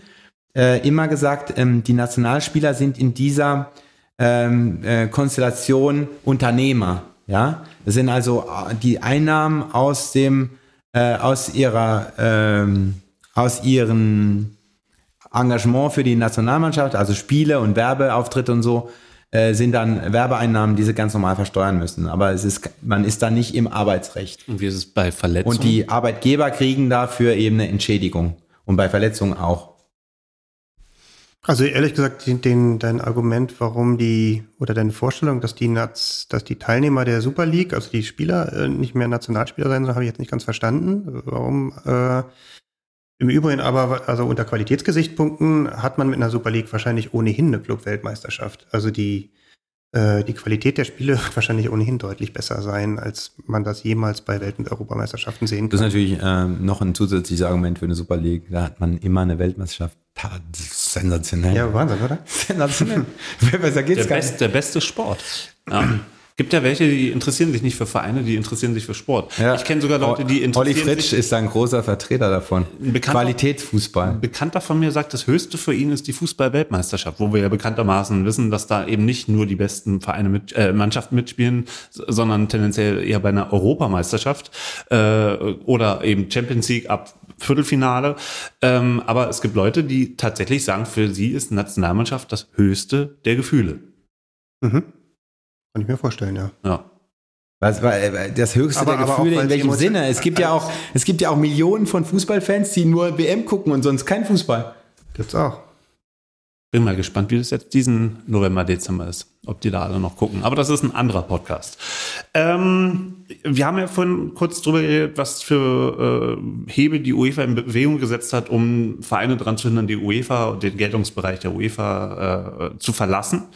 Ähm, welche Mittel hat denn eigentlich der DFB jetzt schon, ähm, um einen Verein, nehmen wir mal Bayern und Dortmund, daran zu hindern, die Bundesliga zu verlassen? den Geltungsbereich des DFB zu verlassen. Naja, es gibt, äh, es gibt Verträge. Die, die Clubs haben Lizenzverträge mit der DFL, die müssen sie einhalten. Also das wusste ich als äh, Lizenzverträge, als, als Nicht-Jurist wusste ich das nicht. Also dass da sozusagen extra Verträge geschlossen werden. Ja, also ähm, wenn jetzt äh, beispielsweise, wer ist gerade in der, in der dritten Liga äh, Tabellenführer, weißt du das? 1860. 1860, wenn 1860 aufsteigt, äh, dann, ähm, also im, im März geht das äh, Lizenzierungsverfahren dann los. Also für alle, äh, die im, im März noch äh, theoretisch die Möglichkeit haben, aufzusteigen, müssen die Lizenzunterlagen für die höhere äh, Liga einreichen. Und die wird dann äh, von der DFL geprüft und, und dann gibt es entweder ähm, Auflagen, wenn, wenn nicht alles stimmt, ähm, oder die Lizenz wird dann unter Bedingungen erteilt ähm, äh, für, die, für die Aufsteiger und dann äh, ähm, ist, ist dieser Lizenzvertrag mit der DFL geschlossen und gilt äh, für, für die äh, nächste Saison. Mhm. Mhm. Gut. Dann noch die letzte Frage äh, und dann kommen wir mal zum Ende. Ähm, wenn jetzt jemand äh, so ein Ligensystem verlässt, hat das denn auch äh, Vertragsstrafen äh, zu folgen? Na, also zumindest, ähm, ich weiß nicht, ob Vertragsstrafen geregelt sind, aber du, du hast erstmal den Lizenzentzug ähm, und, äh, und dann gibt es natürlich die Möglichkeit, dass Schadensersatzansprüche im Raum stehen. Durch Verträge, Fernsehverträge, die dann nicht mehr erfüllt werden, beispielsweise. Ja, das ist dann quasi so eine, so eine Schadensersatzkette, ne? weil ähm, du hast Fernsehverträge und die, die Inhaber der Fernsehrechte gehen natürlich davon aus, dass ein Verein wie Bayern München, Zugpferd der Liga, da auch mitspielt. Ähm, und wenn die jetzt ausscheiden würden, ähm, dann würden, würde es wahrscheinlich jedenfalls nach deutschem Recht Instrumentarien geben, ähm, äh, vielleicht sogar den Vertrag zu kündigen, ähm, äh, weil man unter falschen Voraussetzungen oder unter bestimmten Voraussetzungen die Rechte erworben hat ähm, und jetzt möglicherweise dann Einbußen hat durch eine schwierigere Vermarktung, wenn Bayern nicht mehr dabei ist. Ähm, und du hast Schadensersatzansprüche. Zu, vielleicht nochmal zu den äh, Vertragsstrafen. Also ähm, das hatten wir, glaube ich, vorhin auch schon erwähnt. Also die, die immensen Vertragsstrafenandrohungen der UEFA gegen diese drei Clubs er hat die UEFA ja fallen lassen, weil, weil sie, glaube ich, eingesehen hat, dass sie nicht durchsetzbar gewesen wären. Ja, weil, weil die Höhe äh, unangemessen hoch war und es, weil es nirgends eine, eine Grundlage hatte für, für diese Vertragsstrafen. Also Vertragsstrafen müssen auch geregelt sein und ganz konkret geregelt sein.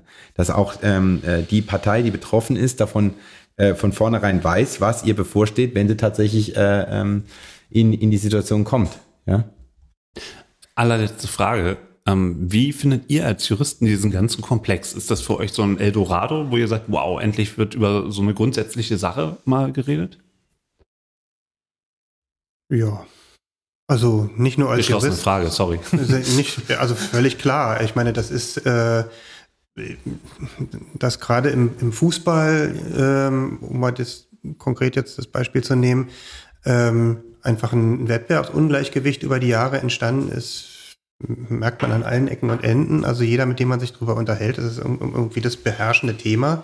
Ähm, und dass, dass dieses Thema mal irgendwie äh, angepackt und geregelt wird, finde ich zwingend. Also an, weil ansonsten äh, verliert man den Spaß am Fußball und es wird letztlich dem Fußball nur schaden.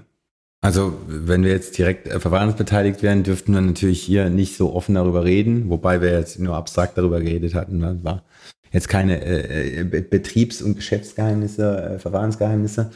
Aber also, ich finde das Thema mega spannend einfach, weil es, weil es sozusagen auch ja kein abgeschlossenes Thema hat, sondern alle Bereiche des Sportrechts äh, werden da ähm, erfasst von, also sowohl Verbandsrecht, Gesellschaftsrecht, ähm, äh, die, die Kartellrecht, ähm, die Frage, ähm, wie man wieder äh, die, die nationalen äh, Ligen ausgeglichener gestalten kann, ist zwar eine rechtspolitische Frage, aber muss sich auch immer ähm, im Rahmen des, des Rechts eben auch ähm, äh, bewerkstelligen lassen. Und, und da spielt ja auch äh, dieses 50 plus 1 Thema äh, ne, ne, keine unwesentliche Rolle dabei, ja.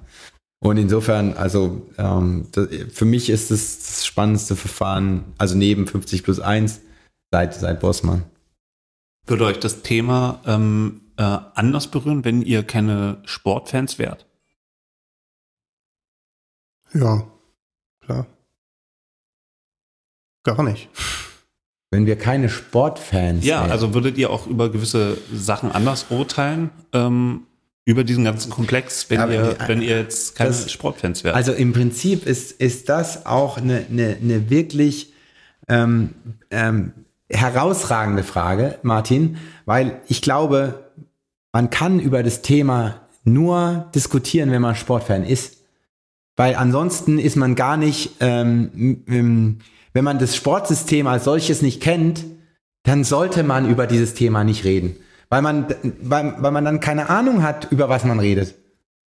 Also das ist, Also, na- das ist generell, das ist eine, generell eine Frage bei uns Juristen, ähm, die, also, also idealerweise äh, hat man ja seinen juristischen Werdegang auch im, so ein bisschen mit Blick darauf, was einen wirklich im Leben interessiert, ähm, weil, weil Jura so vielschichtig ist. Also wenn du ähm, wenn du kein Interesse am Datenschutzrecht hast, äh, weil dir das alles irgendwie zu äh, zu politisch ist ähm, und, und zu aufgeladen, dann, dann wirst du auch nicht in diesen Bereich reingehen und wirst da auch nicht glücklich werden.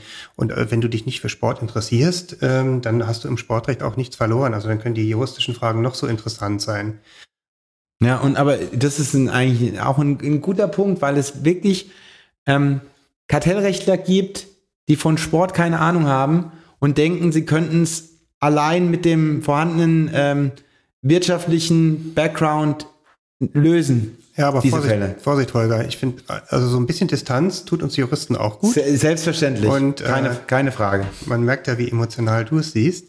Ähm, aber aber ich, ich kann mich zum Beispiel daran erinnern, dass äh, als, als es ähm, auch in den, in den letzten 10 bis 15 Jahren so losging, dass die ähm, diese Verbandsgerichtsbarkeit, die immer so ihr eigenes Süppchen gekocht hat, dass die dann plötzlich mal in verschiedenen Fa Verfahren der, äh, überprüft wurde durch durch nationale Gerichte, durch Zivilgerichte, als die Geschichte mit dem Karte- Kartellrecht kam, fand ich das persönlich ähm, gut, fand ich eine gute Tendenz, äh, auch wenn da dann vielleicht mal Juristen dran gesessen haben, die jetzt irgendwie nicht so dem Sport verbunden waren. Aber diese, diese Sichtweise von außen auf die Dinge, äh, diese nüchterne Sichtweise finde ich wichtig. Also der, der Sport darf nicht nur, ähm, darf nicht nur in sein eigenes Süppchen kochen. Könntet ihr nicht, äh, nicht mehr zustimmen? Also gerade die Verbandsgerichtsbarkeit, äh, da liegt noch viel im Argen und ist noch viel Verbesserungspotenzial, weil sich da die, ähm, die, die Richter an den Verband, äh, in den Verbänden noch aus den Vereinen und aus dem Verband rekrutieren, was natürlich ähm, äh, keine Unabhängigkeit gewährleistet von vornherein. Deswegen sind ja Verbandsgerichte auch keine Schiedsgerichte, um das nochmal äh, zu erwähnen. Und, und, und ganz wichtig auch, dass in den Genehmigungsvoraussetzungen, die die UEFA jetzt veröffentlicht hat, dass da ja auch ähm, der Kass als unabhängiges Schiedsgericht erwähnt wird, was natürlich ähm, also ähm, eine private Liga, die sich gründen soll, soll automatisch sich dem äh, äh, Rechtssystem des CAS unterwerfen. Der CAS ist normal für Nichtjuristen. Der, der Internationale Sportgerichtshof in Lausanne, mhm. der eben ähm, ähm, ist, also ein, ein echtes Schiedsgericht muss immer unabhängig sein und es ist immer noch nicht ähm, ein für alle Mal geklärt, ob der CAS überhaupt ein unabhängiges Schiedsgericht ist. Also ich glaube, äh, das Schweizer, hm, wie heißt da das höchste Gericht in der Schweiz? Das Schweizer Bundesgericht hat entschieden, dass das CAS ein echtes Schiedsgericht ist. Aber ähm, es gibt wohl äh, da immer noch Restzweifel in anderen Jurisdiktionen. Äh, und wenn jetzt die privat, eine private Liga, die sich gründet, mhm automatisch unterschreiben soll, ja, ich unterwerfe mich der Rechtsprechung des CAS und der Schiedsgerichtbarkeit des CAS, mhm. ist es da automatisch auch sozusagen, man, man, man, man willigt in dieses UEFA-System komplett ein. Und da gibt's noch in diesen Genehmigungsvoraussetzungen mehrere ähm, äh, Vorschriften, die auch klar äh, diese Dominanz der UEFA zeigen und keine private Liga, die sich gründet, könnte das eigentlich jemals unterschreiben. Ähm, da habe ich noch mal eine Frage. Wo sitzt die UEFA eigentlich? In Genf. Wie kann Nyon? Achso, nee, nee, schön. Nyon. Nyon mhm. liegt in der Schweiz, wenn ich richtig ja. äh, geografisch unterwegs bin. Ähm, wie kann eigentlich, äh, also wie, wie, inwiefern ist das relevant, dass in einem Nicht-EU-Land die UEFA sitzt und äh, der EuGH über Im, den ganzen Apparat? Im Kartellrecht gilt das Auswirkungsprinzip. Das heißt, da, wo sich die Maßnahme auswirkt, äh, ist europäisches Kartellrecht anwendbar. Okay, und äh, gilt dann auch äh, auf Schweizer Grund und Boden.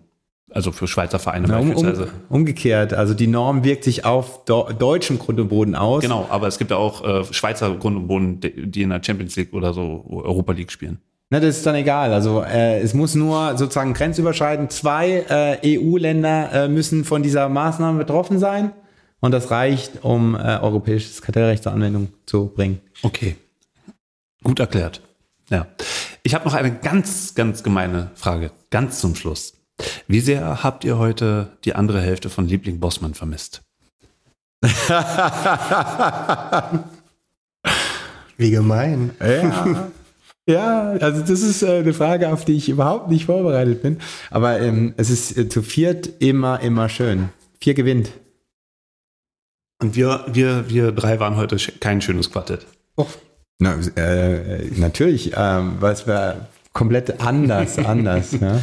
Ist doch, ein, ist doch ein anderes Format einfach. Und wir sind demnächst sitzen wir dann auch wieder zu vier zusammen und ähm, haben andere Themen. Ich bin gespannt, äh, wie die anderen beiden äh, die Folge kommentieren werden. Ich auch. Gut, dann habt ihr es jetzt überstanden. Habt ihr noch irgendwas zu sagen von euch aus, euer Schlussplädoyer? Nö, aber ich würde mich freuen, wenn wir zu gegebener Zeit dann wieder zusammensitzen und mal rückblicken auf das, was wir, was wir heute so alles verzapft haben. Ähm, und was dann, also nehmen wir uns auch einfach den, den Termin der Entscheidung. Und wenn die Entscheidungsgründe vorliegen, dann setzen wir uns nochmal zusammen. Was ist denn das für ein Wochentag? Wenn es Montag ist, können wir uns ja hier wieder in den Raum setzen am Nachmittag. Es muss ja nicht nee, direkt nicht der, der, Termin sein, das nee, machen wir dann ein bisschen später. Ja, ja. Ach so, ich dachte, wir machen so live. Mit nee, Livestream. Nee, nee. nee, das kann man sowieso nicht mach mal, mach mal, wenn, wenn, die PM rausgeht. Holger, Holger, können wir doch einen Vlog machen, ne? Ja. ja, am, am, besten noch äh, äh, direkt äh, mit meinem Ich, ich kenne ich kenn ein paar Influencer. Lieblings ich kenne ein paar Influencer, Influencer, die können das auch so ja. begleiten mit Kameras und so. Ja. Ach, jetzt kommen die ganzen Insider hier. Ja, das versteht doch keiner. Aber, ja, wen es nee, interessiert. Aber, ja, äh, genau, wen es interessiert, der wird uns jetzt äh, folgen und äh, privaten Kontakt suchen. Genau, ja? Also genau, genau. Irgendein, irgendein Benefit müssen wir doch von dem ja, Oder ja. ich stelle einfach die, die Frage, was haltet ihr von ähm, wie äh, Loggern äh, in den deutschen Fußballstadien? Oh, das ist, äh, ja, also das wäre doch was für euch, ne? Kai aus der Kiste nächste Mal. Oh ja. ja dann oh kommt oh, ja. Holger so raus. Guter Punkt. Ja oder inwiefern Social Media äh, juristisch äh, relevant ist. Ne? Ja, das ist ja eines der Themen, die, die Fabian tatsächlich öfter mal auf dem Tisch hat. Und wir wollten uns ja mal mit Delay Sports beschäftigen demnächst. Oh ja, das, Also das Stich, ist- Stichwort Influencer und Ganz, Reichweite ganz, und so weiter. ganz spannendes Thema. Ganz das, das werden wir auf jeden Fall in der nächsten Folge aufnehmen und das ist tatsächlich, ja, also dieses Themenfeld, Das, das hört man dann in der nächsten Folge, Liebling Bossmann. Ge- genau, okay. genau. Oh, schöner Cliffhanger. Ja. Geil. Ja. ja. Gut, dann äh, ja, danke, dass ich hier äh, Kaffee und Wasser trinken durfte. ja. ich habe jetzt noch eine, eine, Flasche Sekt vorbereitet. Ich, ja, machen wir dann, ne? Machen wir. Ja. Whi- Whi- Whisky ist leider aus. Ach Mensch, schade. Ähm, okay, dann ja, bedanke ich mich bei euch, äh, dass ich bei euch sein durfte im Podcast und schön, dass ihr bei mir im Podcast wart. Ja, und, vielen Dank. Ähm, genau, ich hoffe auch unseren ZuhörerInnen hat das sehr gefallen. Ähm, und wenn ihr noch Fragen habt, dann schreibt äh, an, wenn, wenn man euch was fragen will. Wen schreibt man da? Habt ihr eine E-Mail-Adresse? Also ähm, Ihr auf könnt uns über Twitter schreiben, äh, eine DM. genau äh, Liebling unterstrich Bosmann oder auf Instagram sind wir sind wir auch. Ja. Ähm, und äh, ansonsten, wenn ihr Liebling Bosmann googelt, findet ihr uns auch direkt. Und wer all das nicht machen will, kann auch mir eine E-Mail schreiben an kontakt.plattsport.de und ich leite es dann an euch weiter. So machen wir es. Vielen Dank, gerne. Martin. Ja. Genau. Und wo findet man euch im Internet? Also äh, Instagram, Twitter und das war's? Ja, eine Website haben wir jetzt nicht. Brauchen wir nicht. Also ihr findet uns natürlich auch auf den einschlägigen äh, Podcast-Kanälen, in den Podcast-Apps. Äh, Abonnieren, ne? Ja, genau. Reicht, Bewerten. Reicht völlig. Ja, Ich habe übrigens äh, eine Domain gesichert für uns, Fabian. Ach nee. ja. Sportjuristen.de. Ich habe uns übrigens eine Marke eintragen lassen. ja, sehr gut. auf meinen Namen. Ja, genau, das, das sind die richtigen. Nun gut. Also ähm, hier nochmal äh, äh, äh, äh, heylink.me slash Liebling Bosmann in einem. Da sieht, da findet man auch die Links zu den Podcatchern dann auch. und auch in den Show Notes steht das dann drin. Genau. Ja, Super, merkt euch das bitte alles. und Plattsport, einfach Plattsport eingeben. Außer Twitter sind wir überall.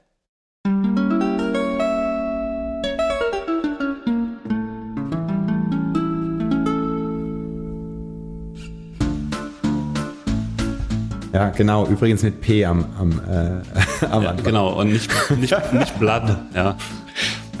Bloodsport. Schön. Okay, Jean-Claude Ja. Van Damme lässt grüßen. Jungs, bleibt gesund Ja. und bis zum nächsten Mal. Ja, ich äh, schaffe es jetzt nicht mehr Danke. zu Christoph Biermann leider. Das, äh, vielleicht kommt er irgendwann zu dir. Das glaube Dann können wir noch weiterreden, ne? Ja, ja, Habt ihr noch ein juristisches Thema, über das ihr äh, heute unbedingt noch reden wollt? auf keinen Fall. Okay, bis dann. Ciao, Tschüss. ciao. Ciao, ciao.